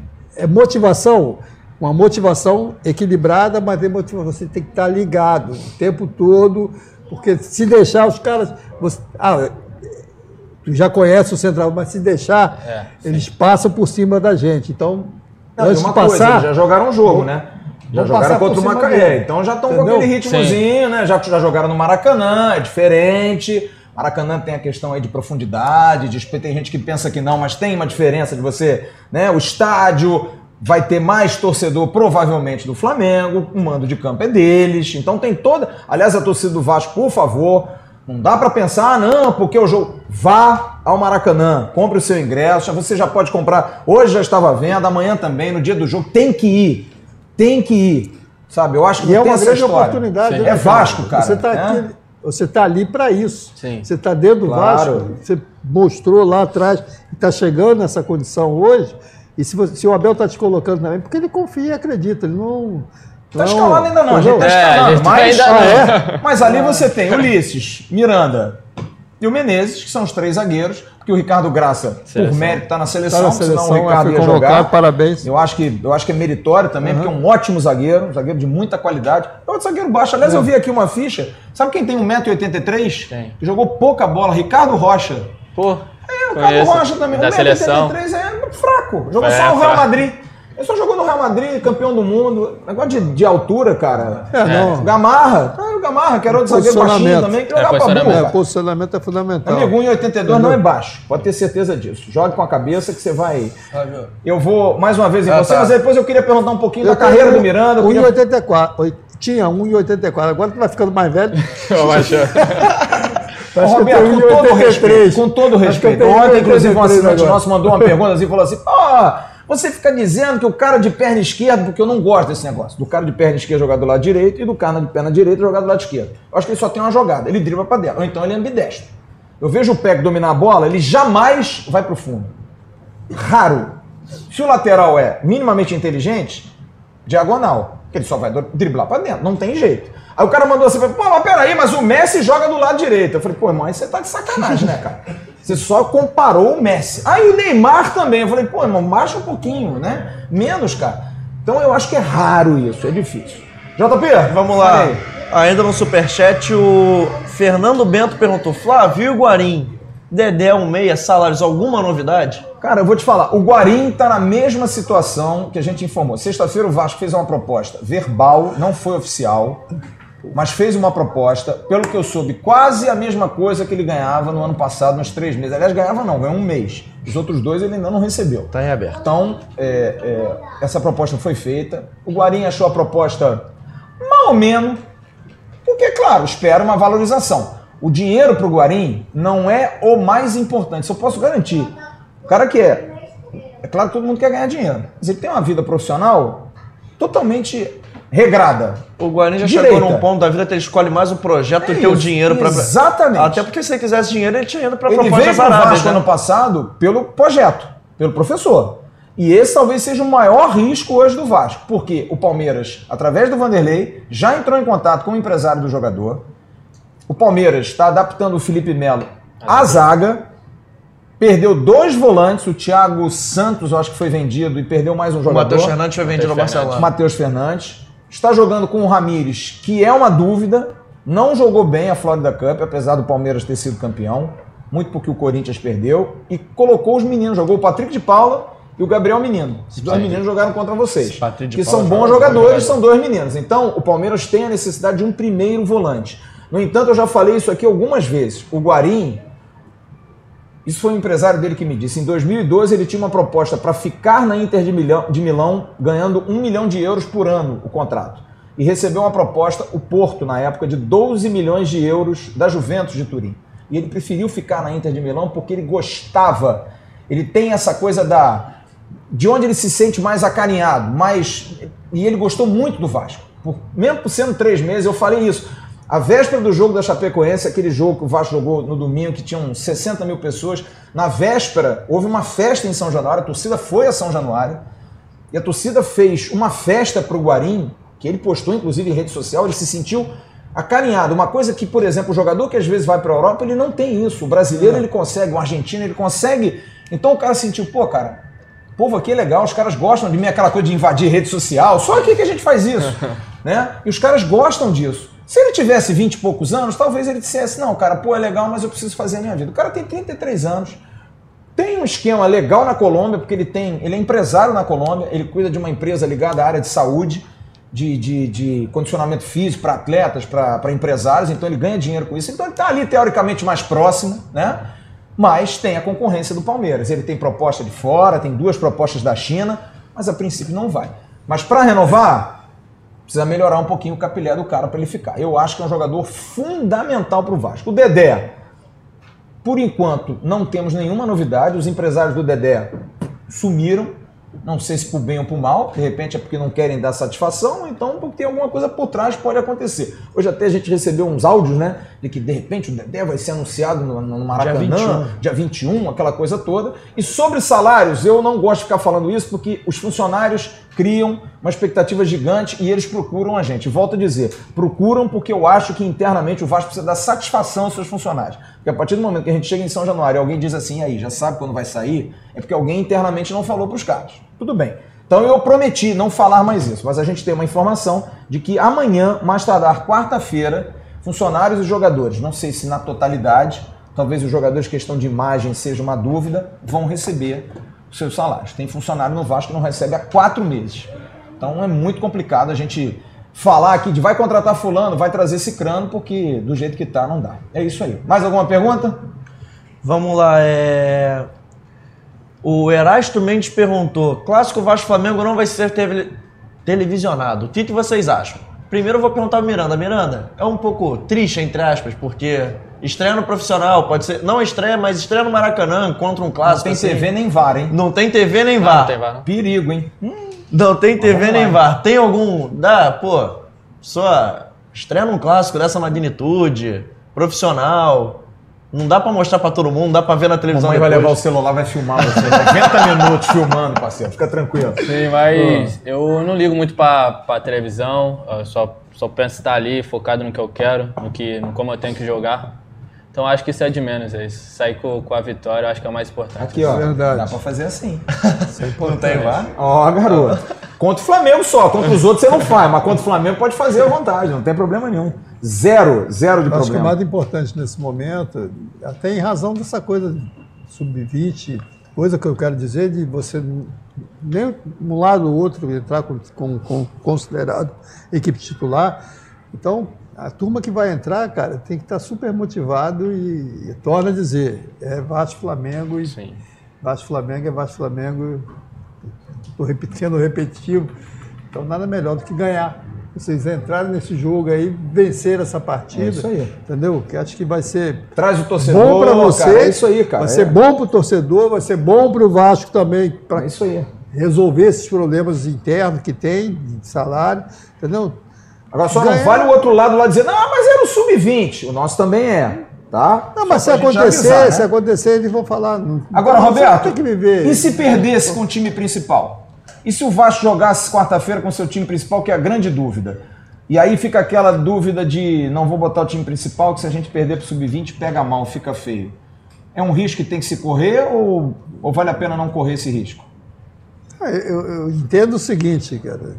Mais uma vez, eu acho que o Vasco tinha que colocar para a partida o que lhe interessava, ou o que lhe interessa, é o quê? Um resultado positivo. Ah, a garotada que está aí tá- vai entrar super motivada, vai fazer, vai correr e tal, vai acontecer. Agora, você precisa de, de sequência também do time que é considerado hoje, foi o time que jogou a primeira partida e tal, de ter sequência com relação a isso.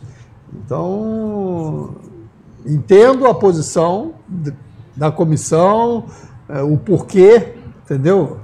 Eh, se o porquê for em cima, eh, porque o Flamengo vai vir com o sub-20, o Vasco tem que jogar com o sub-20, aí eu discordo, entendeu? Agora, se é alguma coisa da parte que eles consideram da parte física, que aí o ritmo ainda é pequeno, com certeza hoje alguns jogadores do Vasco vão estar uns doloridos, outros não e tal, de razão de ser o primeiro jogo. Então, eu- eu- o que eu vejo é, é uma porta que se abre para essa, essa, essa, essa juventude do Vasco, a do Flamengo também. E aí é Vasco-Flamengo, esquece essa coisa de não tem sub-20, não tem nada, é- são jogadores profissionais que estão ali buscando o seu espaço. Agora, é, do Vasco não jogar com o time titular, você sabe por quê que o Vasco Segundo o Abel, é para dar preparação ao time. Para o time que Pra jogou treinar ontem mais. treinar Não, eu ouvi o Abel falando que a- eu vi uma entrevista do Abel hoje falando com relação a isso, de que deveriam e poderiam dar uma- um tempo maior até para o início da competição e você condicionar melhor fisicamente esses jogadores que iniciaram a- a, a primeira rodada do campeonato. Entendeu? Mas eu acho que isso passa pelo diálogo entre os, os clubes, né? Aí também entra a televisão, entra uma série Eu de só acho também outra coisa coisas. que a gente não, quase não Entendeu? falou. Eu acho também que a tabela do Campeonato Carioca errada. Se na segunda rodada você já tem um Vasco Flamengo, não sei se valeria a pena. Até porque você sabe que o Flamengo entrou de férias, jogador no dia 21 de dezembro. É. Os caras voltariam 30 dias depois. Segura um pouquinho mais pro final. Bota o Vasco e Boa Vista agora. Não, e muda até uma tabela, né? diferente, diferente que nunca acontece. Nunca aconteceu, Nunca, pelo menos isso. Normalmente essas, os clássicos clássicos mais pro final, né? final, É, entendeu? eu Você tinha acho. duas, três, quatro rodadas, teoricamente, com equipe menor, equipes menores, para você até dentro dessa Sim. coisa da sequência ter um ritmo e ter é, um apelo maior para um, um- o clássico que seria as, as duas equipes já, vamos dizer, melhor fisicamente, com mais ritmo, e aí podendo apresentar até um espetáculo maior. Não estou indo contra Não, esse claro. outro lado, mas entendeu? a oportunidade que essa, essa, essa garotada vai ter é que o Abel vai estar ali, do outro lado, não sei que, se, se o Não, é o treinador Maurício. reserva. É o Treinador Maurício. reserva. É o Maurício. Entendeu? né? O português Então- chegou hoje ao Rio. O português chegou hoje ao Miranda, conta um pouquinho da tua história, cara. Como é que você chegou ao Vasco? Onde você veio? Você veio de uma terra boa aí, né? Negócio de Caxias aí, né? Como é que foi? Conta um pouquinho a tua trajetória, um pouquinho desse trabalho que a base do Vasco está fazendo. Ao Carlos Brasil, ao PC Guzmão, rapaziada Caxias tem um celeiro de craques, cara. É uma Caxias rapaziada é- boa. Caxias tem um pessoal É, tem uma turma tem boa. umas uvas podres de vez em quando, né? Mas tudo bem. Mirandinha, fala aí, cara. Então, eu. Gosto de você, cara. Você é um moleque do É bem, cara. tranquilo, né, cara? Cara legal, de boa. Gosto de, gosto de gente assim, cara. Será que, é aquele, será que é aquele zagueiro que é legal, fica rindo, chega na hora. Hein? Malandro, cara. Você é malandro, é só dedo no olho, meu parceiro. E olha que eu não perguntei a ele o que, que achou do cano. Eu ia perguntar a ele, depois eu vou te perguntar que você gostou do cano ou não, porra. Desculpa estar parceiro. falando isso, desculpa, peço desculpa estar falando isso, porque eu joguei também com Sim. tudo que é tipo de zagueiro, Ah, né? você jogou com os cara caras que que- tá, maldosos, daqui, não. maldoso, tal, Não, o cara não. que te abraçava Moisés e tu, pô, era no final, tranquilo, pô, Renê tranquilo, Abel era tranquilo, tudo tranquilo, Mozer. você é tranquilo assim, no diálogo com, com o adversário, como é que é? Não, não, eu não sou muito de resenha dentro de campo, não. Mais ou menos. Se, se o cara vier É perguntar foco, alguma né? coisa, eu falo, mas. Fala errado. Mas sábado você fez um negócio legal. O pau contou, você foi o primeiro a chegar e Ah, não, afastar a negócio de rapaziada. briga assim. É isso aí. Não Eu acho que é uma nada, bela né? É, e se expulsar um jogador É, nosso ali, a gente vai time, sair. eu acho que tem que eu ir acho que tem aí, que ter. Eu tô gostando dele, assim.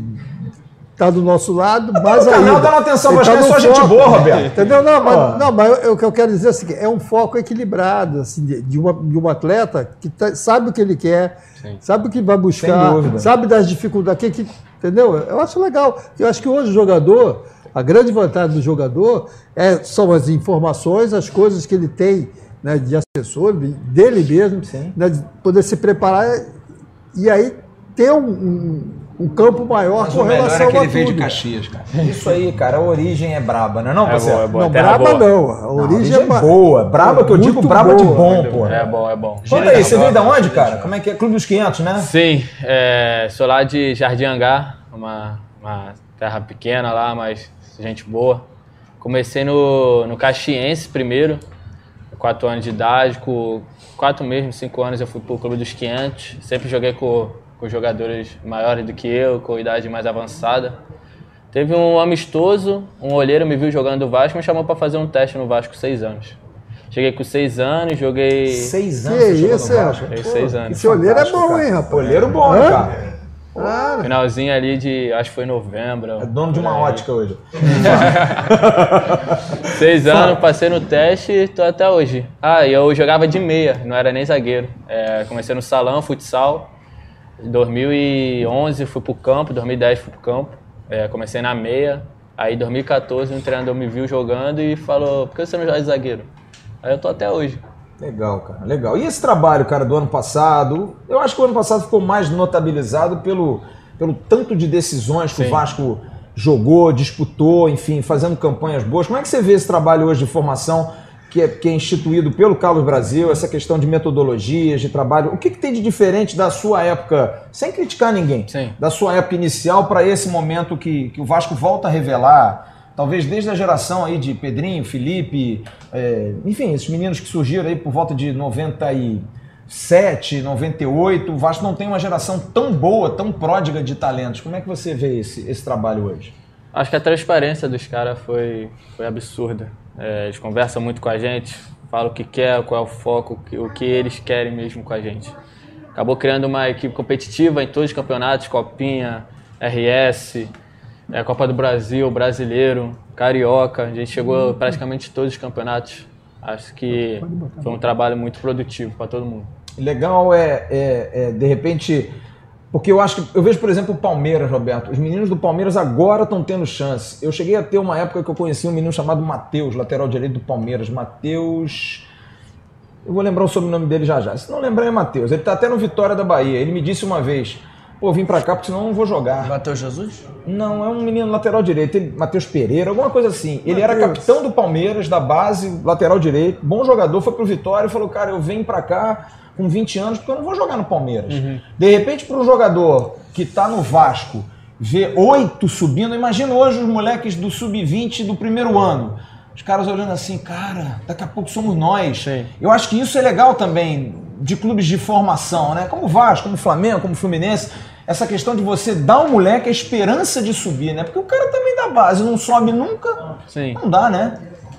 Sim, é, às vezes nem precisa passar pelo sub-20, 17 direto Aí o Thales, né? Sim.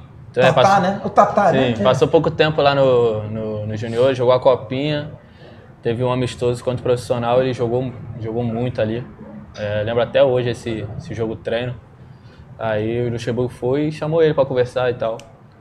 Mas eu acho que, que é isso. É, o jogador hoje em dia tá muito focado naquilo que quer, cria metas para você, cria objetivos. Se, se o jogador tem isso, se o jogador botar aquilo na cabeça, eu acho que consegue tudo que, que almeja ali. Deixa eu aproveitar a presença do nosso Noel Rosa, nosso Noel Rosa, nosso garçom. Conta Conta pra mim, cara, aquela situação desagradável que você passou na Copa RS, que foi uma coisa que deixou todo mundo muito constrangido, chateado e depois muito, assim, orgulhoso, principalmente nós vascaínos, porque a gente viu em você uma reação na hora braba, porque foi uma, uma atitude drástica, porque o que o gringo fez foi nojento, foi absolutamente, né, Repugnante. repugnante. E você teve uma medida, pô, cara, sensacional, cara. Você foi elegante, você foi bacana, você fez o seu protesto na real. E eu me lembro que a gente entrou em contato com a Sara pedindo um vídeo seu e a Sara falou: "Cara, não tem condição do Miranda mandar um vídeo que você estava muito emocionado". Eu Sim. queria que você falasse como é que foi lá no dia, o que, que você ouviu? Os caras ficaram o jogo todo provocando você. Como é que conta um pouquinho se hoje, eu acho que hoje você está mais tranquilo para contar. Como é que foi, cara? Pô, foi um Brasil-Argentina, né? O Roberto já jogou também, é um jogo muito pegado, um jogo que fala muito, um jogador que, que intimida. É, ali aquele jogo, naquele momento, tava um a um, a gente tava perdendo o jogo. Laranjeira corta uma bola pro meio, chuta quase do meio de campo, um a um. É, no finalzinho, acho que 40 minutos, teve um pênalti a nosso favor, eu sou o batedor oficial.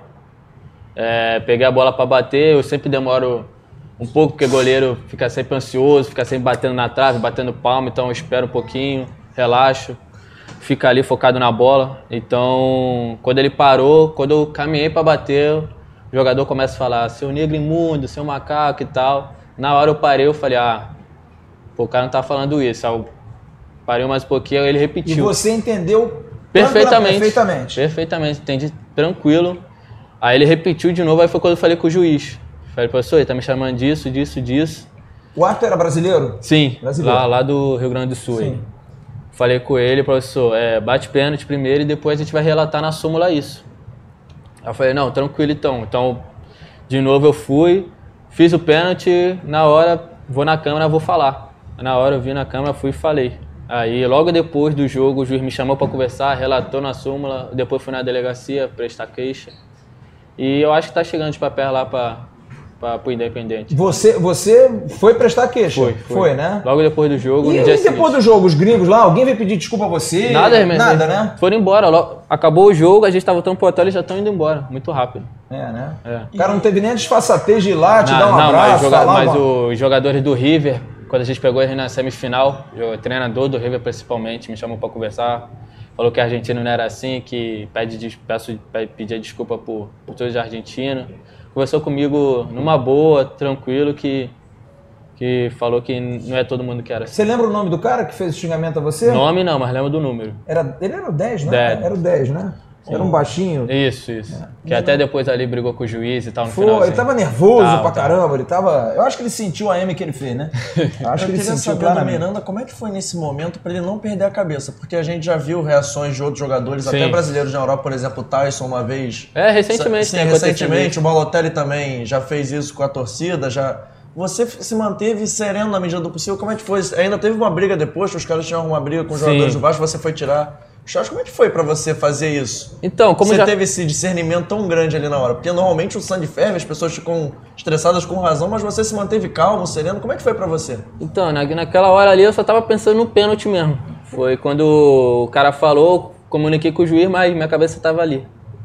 Aí logo quando, quando eu fiz o pênalti, eu falei, ah, relaxei, tranquilo, 2x1, o jogo já vai acabar. O professor já tinha falado comigo, o juiz já tinha falado, faz o pênalti, vai dar mais algum, algum tempinho, eu já vou acabar, porque o jogo tava muito quente, muito quente o jogo tava.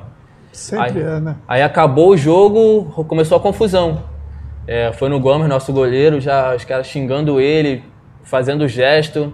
Aí eu falei, bora, bora, bora pro vestiário que, que aqui vai, vai azedar. E a gente já tinha uma semifinal, então já passou ali, vai pra semifinal. Aí já tirei todo mundo dali, ir pro vestiário para o próximo jogo já tá todo mundo bem, de cabeça fria, tranquilo ali. Eu, eu- o que eu acho com relação a isso, Flávio, é, o futebol sul-americano, Brasil, Argentina, Brasil, Paraguai, Uruguai. Mas o argentino, é essa rivalidade assim. É muito grande. Ela é, ela é muito grande, entendeu? Então, é, é, parabenizá-lo pela, pela atitude, entendeu? Porque eu acho que é uma coisa é uma coisa. É, focar em cima daquilo que foi falado, Sim. entendeu? É, mas ao mesmo tempo separar aquilo ali foi para a cobrança do pênalti e depois foi pelo caminho legal. Sim. Entendeu? Eu acho que é isso que tem que acontecer. Entendeu? As pessoas acham que podem falar o que bem entendem, o que acham que bem que não pode.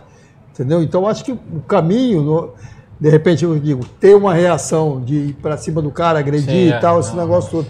Então, você me mostra, posso até estar enganado, mas você me mostra hoje que a tua preparação, e aí eu sempre falo muito isso da minha vida, da minha trajetória, da minha carreira. Eu acho que tem coisas na vida da gente que são importantíssimas. Primeiro, família. Sim. Entendeu? Se você tem uma família, independente de classe social, você tem uma família, essa família é a tua referência. Você vai evoluir, você vai viver como você viveu dentro do Vasco. Não sei se você ficou no Vasco nesse período de. sempre. Acho que foi legal. E que um, um outro detalhe, dificilmente, eu, eu lembro de poucos, né, essa geração do Felipe e do, do, do Pedrinho, de jogadores com essa idade de 4, 5, 6 anos, chegarem com a, a, a- a equipe principal do Vasco com 20 anos, entendeu? Porque é uma trajetória muito longa. 14 entendeu? anos, Se né, você, você é altos e baixos e tal, você joga ou não joga e tal, e que isso tem, de uma certa forma, um desgaste muito grande. Entendeu? Eu falo isso porque eu falo para os meus filhos, principalmente para o meu filho, eu mostro isso, a minha trajetória de sair de Caxias, da onde eu saí para pegar, um- andar um quilômetro, para depois pegar o primeiro ônibus, descer no centro de Caxias, pegar o segundo ônibus, descer na Avenida Brasil, no Salão Português, Sim, é, ir lá treinar, ir lá treinar, voltar e tal, ir para cá para chegar em casa à noite e estudar. E... Às vezes não comia. Entendeu? Né? É, Eu comia Não. muito rápido, porque estudava de manhã, às vezes almoço, arroz, feijão e ovo, vai, vai, vai, vai, Ô, ônibus. Flávio, eu, eu conto isso porque quando eu desci ali naquela rua do Vasco, da Avenida Brasil, e tinha uma. uma, uma- um- não, é pizza, não é pizzaria, um barzinho que vende salgadinho e tinha uma pizza ali, eu passava né, de manhã e vou passar na volta para ir para casa. Dava vontade de parar. Isso no início, mas não tinha como parar. Você olhava e ia embora. era comida, era Aí passagem. depois, claro que quando eu comecei eh, no infanto, e, e- e é, é tudo muito parecido, né? As coisas são muito parecidas. Ah, o cara que me viu jogando lá no Somente me levou para o Vasco e tal. E aí, normalmente, depois que você começa no infantil, aí você. Eu fui, dei sorte nesse início de carreira, e come, aí comecei a ter uma ajuda de custo e tal. E aí melhorou para mim, a minha família, para o meu pai. Por isso que eu digo, os nossos pais, cara, são a- as grandes referências para gente. É. Você pode hoje estar para jogar um grande clássico, né? E eu falo isso, até me emociono, porque eu tive um pai e uma mãe que para mim foram fundamentais. E cheguei aonde cheguei, entendeu? É, eu hoje falo, é, joguei num grande clube, sou um dos ídolos desse grande clube, tenho uma história nesse grande clube, a minha história é a minha história. O senhor A, B ou C pode não gostar, mas a grande maioria gosta. Sim. Entendeu? E aí quando não gosta é porque é, é alguma coisa que. Mas com relação a, a respeito à instituição, a que ela me deu a oportunidade, a que me projetou, entendeu? Eu sou muito grato ao Vasco, mas sou muito grato aos meus pais, ao meu, meu pai e minha mãe que me levavam e que me deram condições de chegar a essa, aonde eu cheguei. Eu só cheguei a, a- a isso em razão também dessa situação, porque tive um pai e uma mãe que foram fundamentais. Entendeu? Eu não vou ficar falando do meu histórico de Sim. antes de chegar no Vasco, que pô, aí é uma. chora até, porque. Mas. E esse é o que eu guardo comigo. Sabia que entendeu? esse cara ficou um tempo Isso é o que eu guardo com comigo. Um cabo de vassoura. Entendeu? Você teve o quê, Roberto? Que Você, Tive você princípio de osteomielite, fiquei três meses no gesso, com sete para oito anos. Dois gesso nas duas pernas, cabo de vassoura e tal. Isso com oito para nove. Não ia jogar Com futebol. 12, operei de novo. É e aí, aí. quando eu fui pro Vasco e cheguei aonde é cheguei. o quinto maior artilheiro do mundo. É só exemplo, Sim. cara. Eu acho legal, porque é um Então, exemplo pra você, eu tô cara. falando é, isso, sim. não é para. É eu tô aí. mostrando que, pô, tá ali, a tua, é, tua mãe, né? Meu pai acabou de chegar lá. Ai, pai, é- então, claro, é é o essa é nome a nossa referência. Melquisedeque. Dá uma, dá uma. Como é que é? Porra, o nome Melquisedeque. Melquisedeque. Pô, Jogava um nome, muito. cara. Isso é, uma, isso é uma inscrição bíblica, pô, pelo amor de Deus. Então, Desejo, Aquele amigo que- Tem apelido não? Melk só. Melk. Seu Melk. Desculpa a brincadeira aí. Seja bem-vindo. Então, quando eu falo isso, não é por, por vaidade, não, é para mostrar que todos nós temos o direito de sonhar e buscar o nosso espaço. Agora, se puder fazer tem que focar. 50% dos gols Pô, dele, tá Pô, bom. tô ótimo. focar, zagueiro então ainda? Entendeu? Tem que Pô, focar. É o Só fez desafio, quanto? é a 700 luta. quanto, Roberto? Quase 800, né? 54. 754. É isso, não, muito bom. 50 é sacanagem, menos. Se fizer uns 10%, tá bom já. Pô, Deus 10%, certo. Pra zagueiro, cara, pô, tá 10%. ótimo. Tá, aí tá querendo muito, né? Chegar perto também. pô. Olha aqui. Mas o cara bate pênalti, pô. Porra. Já viu o cara batendo pênalti? Ah, eu bati a pênalti e falta. Pô, o cara É fica falta. um minuto pra bater pênalti. Pô, eu fico nervoso quando você vai bater. Eu imagino o Ah, goleiro. é? Não, eu fico calmo, cara. Eu não fico, eu fico nervoso. Vendo a copinha lá, eu falei, você não vai bater um Luiz. suquinho de maracujá. É rapaz. aquele que fica nervoso. Na, a copinha, ele ia, ele, ia, ele ia correr pra bola, o cara que ele não vai bater esse um cara que pênalti, olha não. assim e fala assim, eu sou o contrário, esse cara não perde pênalti, Não, eu eu fico, fico pô, calmo. Calmo, pô. Você sabe que eu sou É um aquela, aquela chegada, aquela girada de pé que ele faz. Pô, irmão. Ele vai olhando pro goleiro, e se o goleiro não cair, ele espera até. Esse cara deve estar estranho, ele fala assim, pô, esse cara me Miranda, eu de acredito, eu acredito que a gente, eu, eu acredito que a gente vem na- nessa terra para cumprir uma, uma etapa daqui e tal. Agora, nós temos que focar naquilo que nós queremos e, e tentar fazer o melhor, entendeu? Então, acho que é por aí. E, e você me passa isso, você me passa ser um cara Centrado. centrado que sabe o que quer. Vai empolgar entendeu? não, hein, pô. Não, Entendeu? não, não. Vai empolgar não, hein, pô. Pezinho, pezinho Mas- no chão. É pé do chão, meu irmão, porque Eu posso, eu posso dar uma faturada, não? Tá bom, depois volta pra dar mim, uma então, faturadinha. fechou? Hoje, gente- hoje eu tô até falando muito, né? Você tá- é porque não, o cara você de não fala Caxias. muito. É, não. Porra, é outra coisa. Tá em casa, né? Olha aqui, deixa eu dar um recado aqui pro Miranda, dizer o seguinte, Miranda, todo negócio para ter sucesso precisa de importantes pilares. Um deles é o seu contador. Você vai precisar de contador, hein, cara? Contabilidade é fundamental para o controle fiscal da sua empresa, mas o contador não pode ser qualquer um, baseado na qualidade e no atendimento personalizado. Característica do Grupo Viriato, contrate os serviços contábeis da Viriato Contábil Fiscal e mantenha seu empreendimento legalizado, certificado e pronto para o crescimento. Marque uma visita à Rua Irapuã, 350-357 Penha Circular, ou ligue 3341-2400 ou 3341-2424.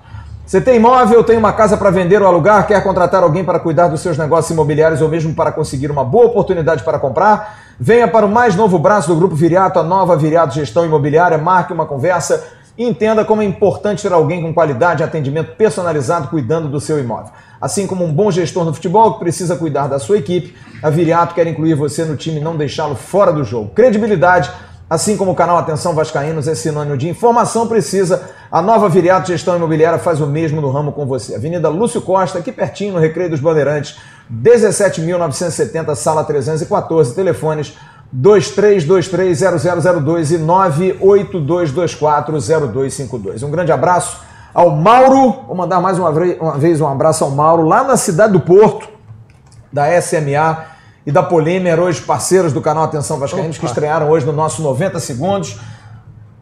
Atenção Vascaínos, passando além Atlântico. Estamos com audiência lá em Portugal. Muito obrigado a todos vocês que acreditam no nosso trabalho no canal Atenção Vascaínos. Eu quero, para gente chegar à reta final, eu queria fazer uma pergunta a vocês. Não é uma pergunta erótica, é uma pergunta normal. O que, que vocês acharam do Cano? Roberto Dinamite, você que ninguém melhor do que pode falar. Germán Cano, foi bom o centroavante? Gostou Roberto é do gringo? experiente, é atacante. É atacante, cara. Ninguém entende melhor. É. Eu gostei, gostei, mas iria gostar mais ainda se ele tivesse marcado um gol. Porque acho que a- o, o centroavante, o atacante, vive disso. Ele ficou Sim. frustrado. Entendeu? deve ter- É, ele Com vive certeza, disso. cara. Ele vive. E aí, quando eu falo no- como crítica, eu sei a importância que tem um gol, principalmente no, no início de temporada, no primeiro jogo. Um gol, as coisas, as portas Clareiam, se abrem, né? que, que clareiam. Então, você pega aquela autoconfiança. Então, eu só, só sinto isso, dele não ter conseguido. Teve uma oportunidade ali que ele né, bateu.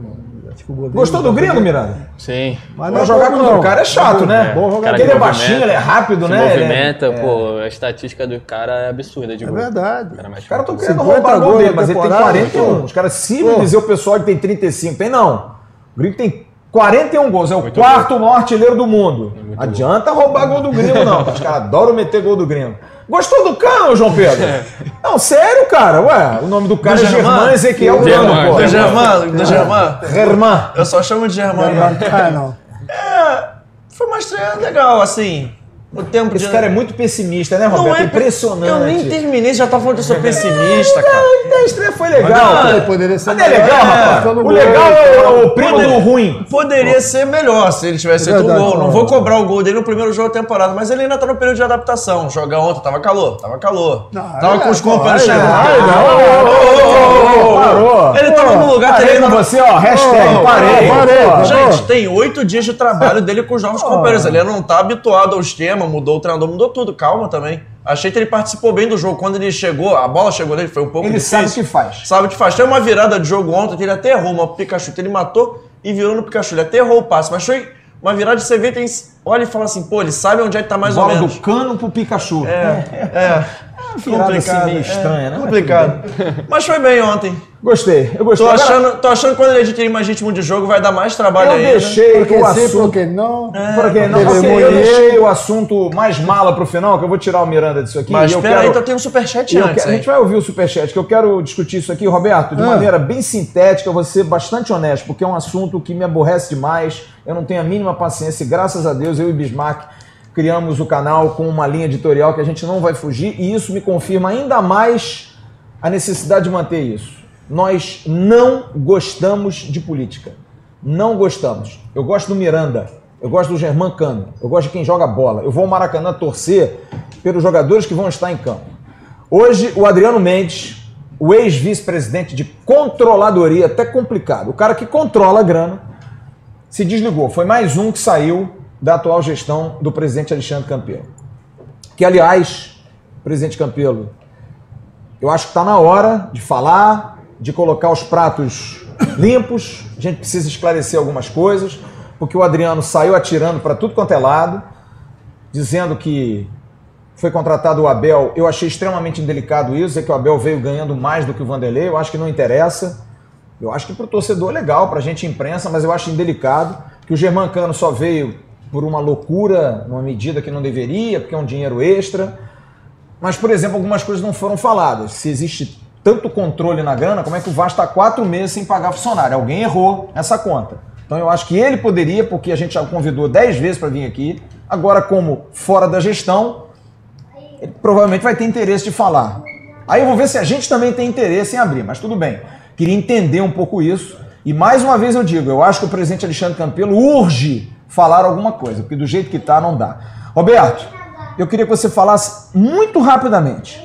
Isso pode atrapalhar, isso cria realmente um racha no clube, porque é um racha. Você perde um pilar importante que é o financeiro. Já saiu o vice de marketing, saiu o vice de finanças. É, Isso pode trazer uma instabilidade para um ano tão importante eleitoral, mas um ano importante em que o Vasco disputa competições, principalmente a Copa Sul-Americana. Como é que você vê esse momento político no Vasco e se isso pode atrapalhar o desempenho desses caras aqui? Você que já viveu uma situação muito semelhante dentro do clube assim. É bastante. Eu, eu acho lamentável. Entendeu? Se você está dentro de um processo, você está dentro de um trabalho é, que é, é o presidente, mas você tem um corpo ali. Né? Você tem pessoas dentro de cada setor com autonomia e pessoas qualificadas e preparadas para isso.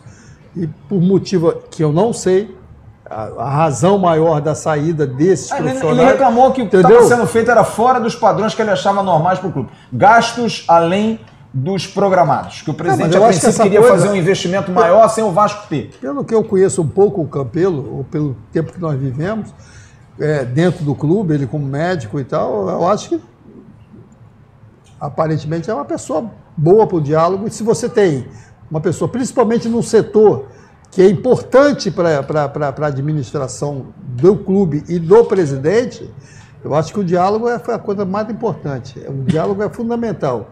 E que, infelizmente, essa coisa não aconteceu. Eu to- torno a dizer, no meu primeiro mandato, no segundo mandato, aconteceu muito isso. As pessoas. É, é, e aí eu torno a dizer, não posso aqui afirmar, mas uma das, dos fatores, uma das coisas que acontece com o ser humano é a vaidade.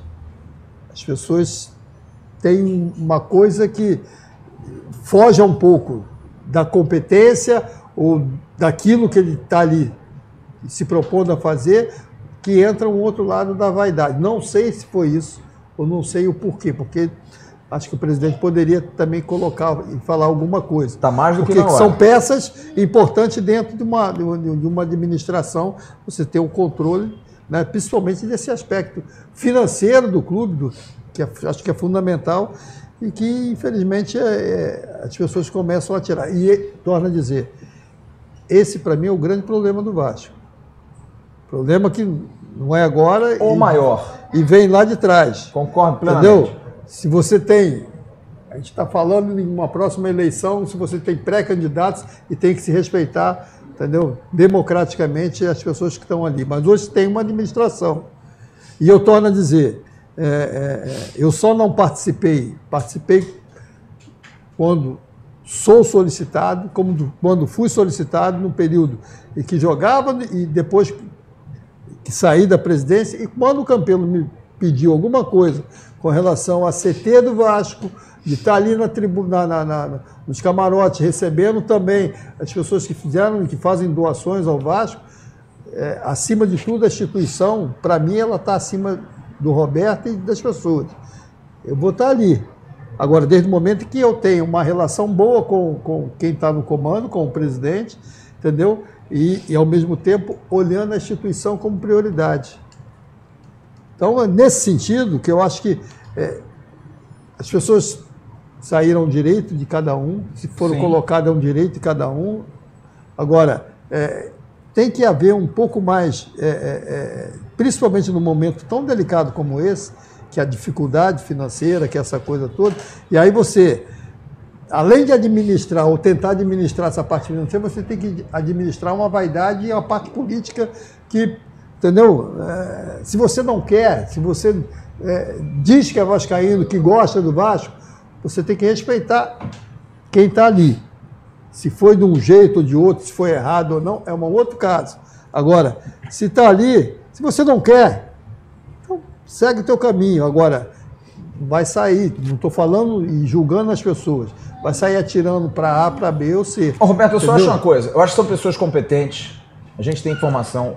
O Adriano é uma pessoa da KPMG, que é uma das Eu maiores estou falando, consultorias eu do não mundo. estou falando isso não. Eu só tô estranho falando se as a pessoas- época. Não, eu só acho o seguinte, eu acho que é, é, se estavam ali, se foram colocados ali e que são competentes, eu acho que mais do que nunca, é, além da competência profissional, existe o respeito ao homem, o respeito ao profissional e o respeito à instituição. Sim. Entendeu? Porque acho que agora vai resolver o quê? Eu sair falando o quê? Também acho. Entendeu? Preferível sair, saiu. Tem se eu tenho É isso aí. diferenças e tal, eu vou chegar para você e falar só, eu vou sair daqui porque não dá, cara. Eu não tenho. Quebra o pau nas entendeu? internas, né? Acabou. É, eu também entendeu?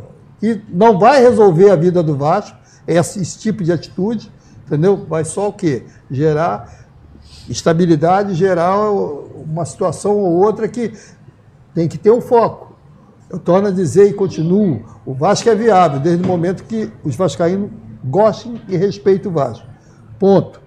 De um jeito ou de outro, ah, não estou falando contra ninguém. Agora, a instituição ela tem que ser preservada e respeitada. E para isso, as pessoas que estão ali, se exercem essa função, foram colocadas ali de uma forma ou de outra. Então, quem quer ajudar, ajuda. Quem não quer, entendeu? Segue teu caminho. Ô, Roberto, eu acho o seguinte: eu acho que o nome do, do clube é Clube de Regatas Vasco da Gama. Não é. Como é que é? Desenvolve Roberto, Vasco. Joaquim, não Manuel, é, Pedro, Antônio. Não é Cruzada, não é Sempre Vasco. Não é.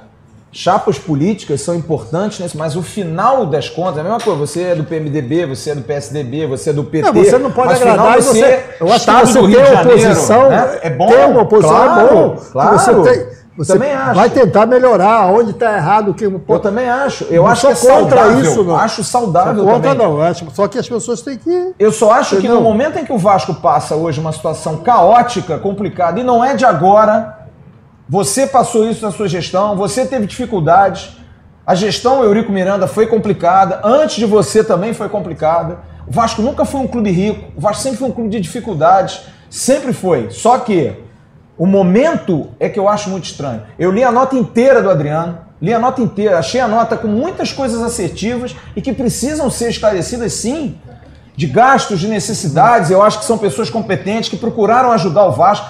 Eu só discuto o momento, porque nós estamos num ano eleitoral. Será que é apenas porque está numa divergência, porque não gostou de certa coisa? Você diz, chama no papo e conversa, não deu certo, diz, ó, oh, cara, eu fiquei doente. O vice-presidente de finanças, por exemplo, João Marcos, pediu para ser desligado e acabou. Não deu entrevista nenhuma. Eu acho que cada um tem o direito de falar o que quer, mas você também abre para receber o retorno. Então, volto a dizer, o canal está aberto. Se o presidente Alexandre Campelo quiser se defender, o canal está aberto. As pessoas que não estão na gestão mais, a gente pode até ouvir, mas em colocar no ar é uma outra situação, porque acho que qualquer depoimento agora soa político, vai soar político. Porque você na gestão, e a gente abriu o canal várias vezes aqui, principalmente para o Adriano, que é um cara competentíssimo, eu não ouço ninguém dizer que ele é ruim, ele é muito bom. Só que agora, fora, eu acho que é uma questão política, não vai ser uma questão. Porque você chegar assim, ó, oh, não pagava isso, não dizia isso, não dizia aquilo, dizia. Então por que você não fez quando você estava lá? Então por isso que eu acho que é uma questão que me dá é, uma certa aversão, porque eu acho que é não pensar porque eu vejo, por exemplo, ele escrever: não, vamos fazer esse ano só um time da base, que a gente vai disputar o um ano, a base do Vasco é muito boa. Aí toma cinco porradas no Carioca, toma três na Sul-Americana e é eliminado. Aí a culpa vai toda em cima. Eu acho que é um pouco de. É aquilo que eu já falei. O técnico, quem é técnico, gestor técnico no futebol, precisa entender que às vezes é preferível você gastar mais num voo fretado para descansar do que você pagar um voo de carreira menos. Tem economias no futebol que são burras. Uma das economias é essa. Tudo bem, você não pode pagar um milhão a um jogador de futebol, coisa que o rival está fazendo, mas você tem criatividade.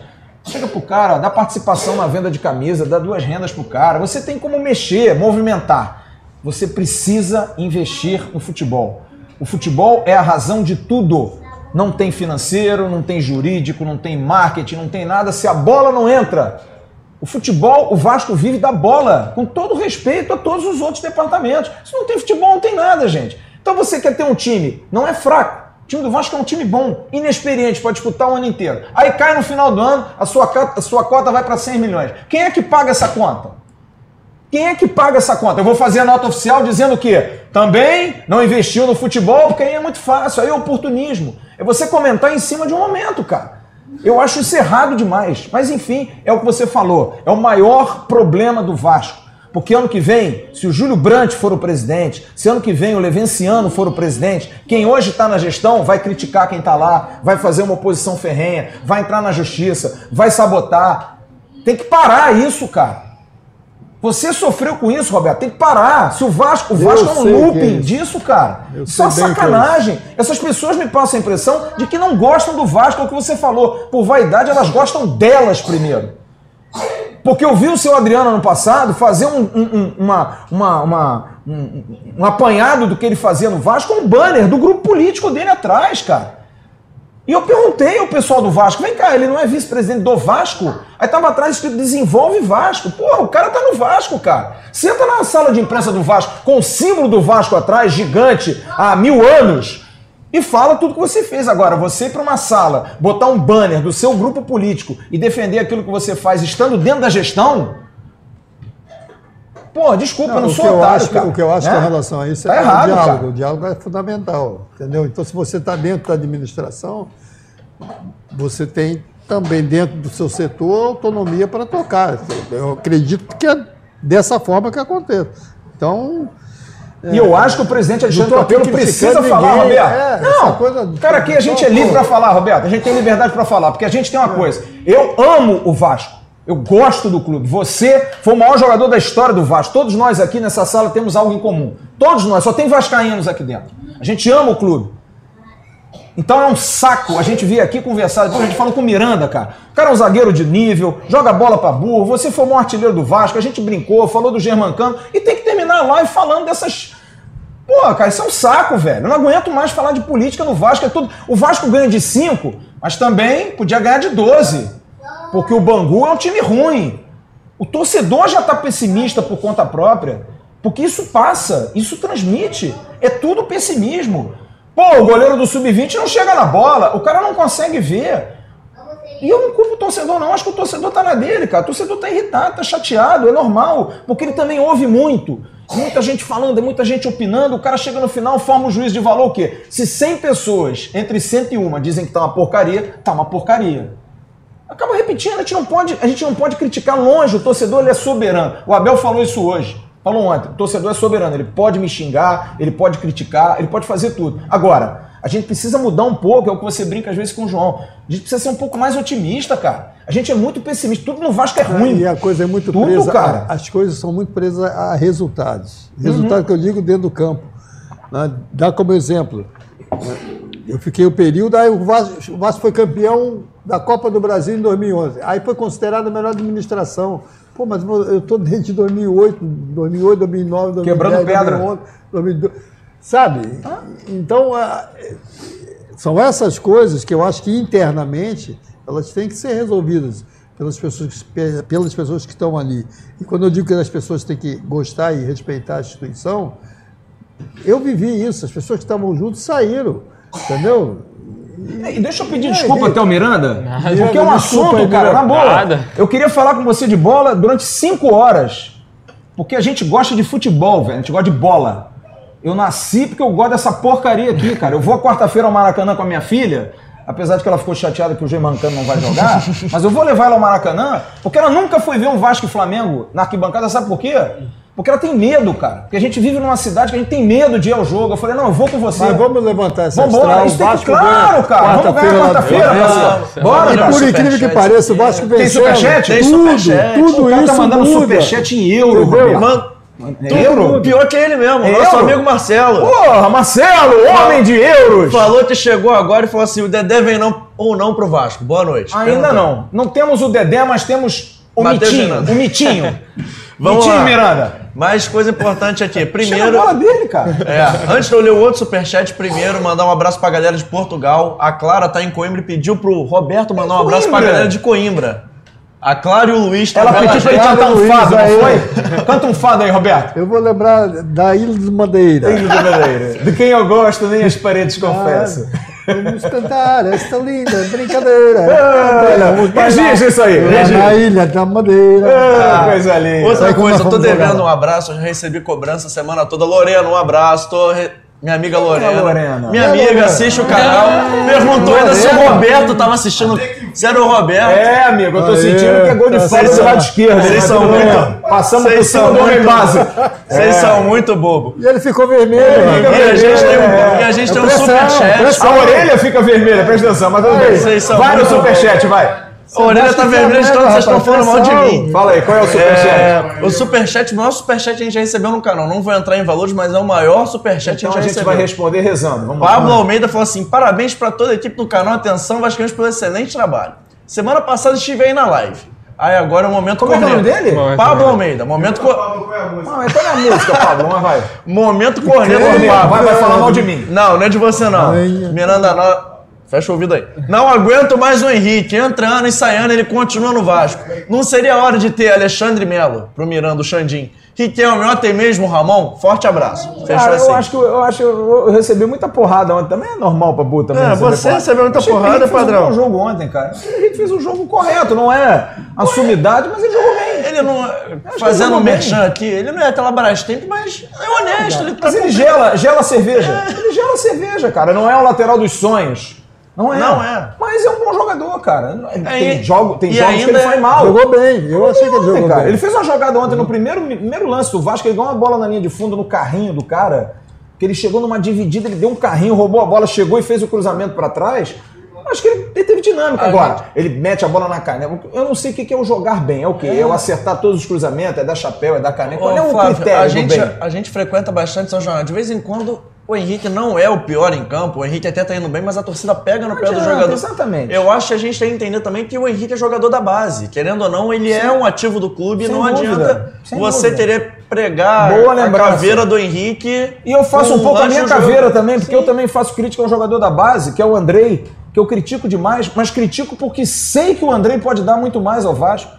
Porque é um jogador de seleção, jogou em todas as categorias de base na seleção. Mas acho que o André precisa ser mais dinâmico, ele é meio lento. Mas é um bom jogador, cara. Mas é do jogo também, é isso, cara. Garoto, nem E todo- é isso aí, vou criticar. Vou criticar o da base, que eu sei que pode melhorar. Agora, o 500 mil por mês que não joga absolutamente nada, cara, não tem nem por que criticar. Vamos sério. lá, entre o Henrique. Paga vou fazer, 50 uma, pra ele vou fazer também. uma comparação aqui. Entre o Henrique e o Danilo Barcelos ano passado, eu sou muito mais o Henrique. Querendo ou É um não. momento corneta, nossa. Não, não é um momento corneta, mas o Henrique é um ativo do clube. Querendo ou não, você. Bruno Gomes ou Lucas Mineiro? Vamos lá, vamos Mil vezes o Bruno Gomes, você nem me perguntou Henrique isso. ou Danilo Barcelos? Mil vezes o Henrique, ativo do clube, ativo do clube. Aí eu perguntava, Thales Magno ou Ian Sassi? Ah, garoto. Olha, fiquei na dúvida, hein? Agora, onde você vai ficar em dúvida agora, Germancano ou Ribamar? Que você gosta do Ribamar. Ô, ô, que dúvida Você cruel. gosta do Dúvida Ribamar? cruel. Gosta, gosta. Eu já te falei, o Ribamar, apesar de não ser formado no clube, também é um ativo, tem apenas 22, 22 anos. anos, é. Querendo ou não, se ele Eu fizer uma temporada boa. Respeitar, acima de tudo, Também acho. acima Também. de tudo, a instituição voz da experiência. e Ah, as pode pessoas. Tem pessoas que você gosta, vamos falar aqui de um, um jogador, você gosta. Você, um por exemplo, você não gosta do Bismarck. Tá. Não, mas o Bismarck é um traíra do caramba, né, não, Roberto? Vamos ver se ele vem semana que vem. É, Tu, tu viu o que eu mandei pra você aqui? Uma Bismarck? foto Vi. da equipe? Vi, vi, vi. Não, o Mas o Bismarck. Bismarck faz parte da equipe? Eu não sei, não, Não vem sei. mais, né, cara? Não aparece mais, né? Ele tá de férias? Tá de férias, tá na Finlândia. Alô, Bismarck. O Bismarck Semana que vem, ele disse que semana que vem, dia 27, ele vai estar lá no Eu restaurante. tenho da uma dúvida sobre o Bismarck. O Bismarck Ele- foi um, um grande jogador. um A gente negociou o. Bismarck, porque, tipo, mudou um ano, mudou o Não, elenco, não, é não. Ele, a janela tá fechando. A janela ele não, tá não, fechada. ele não vai O que aconteceu? O negociado. Bismarck aparece pra treinar? Tá Olha aqui, a gente termina sempre a nossa live com uma.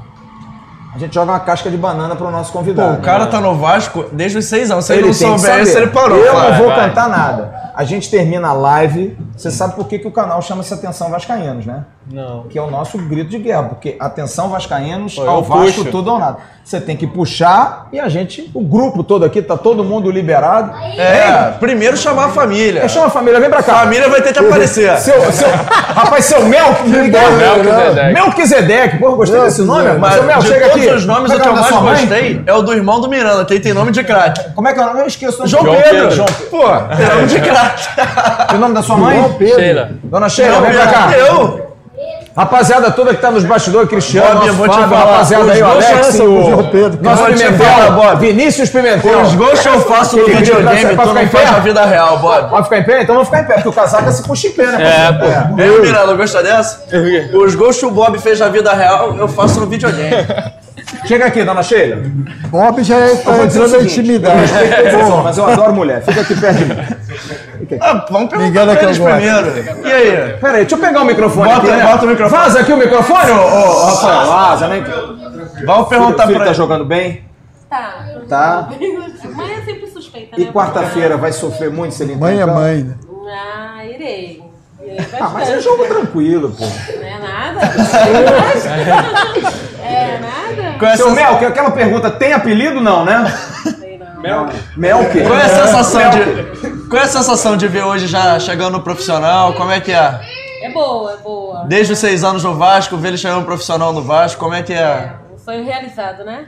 Vem cá, tira só o boné. O jabazinho, o jabazinho é legal, mas. Pô, junta aqui, cara. luta, mas ainda tá caminhando. Pai, meu irmão! Mas vocês O dia que tu sentir carreira alguma coisa, tu pode botar ele pra jogar, vai? Isso é legal, isso é legal. É, é Thales Magno e Caio Magno aqui, ó.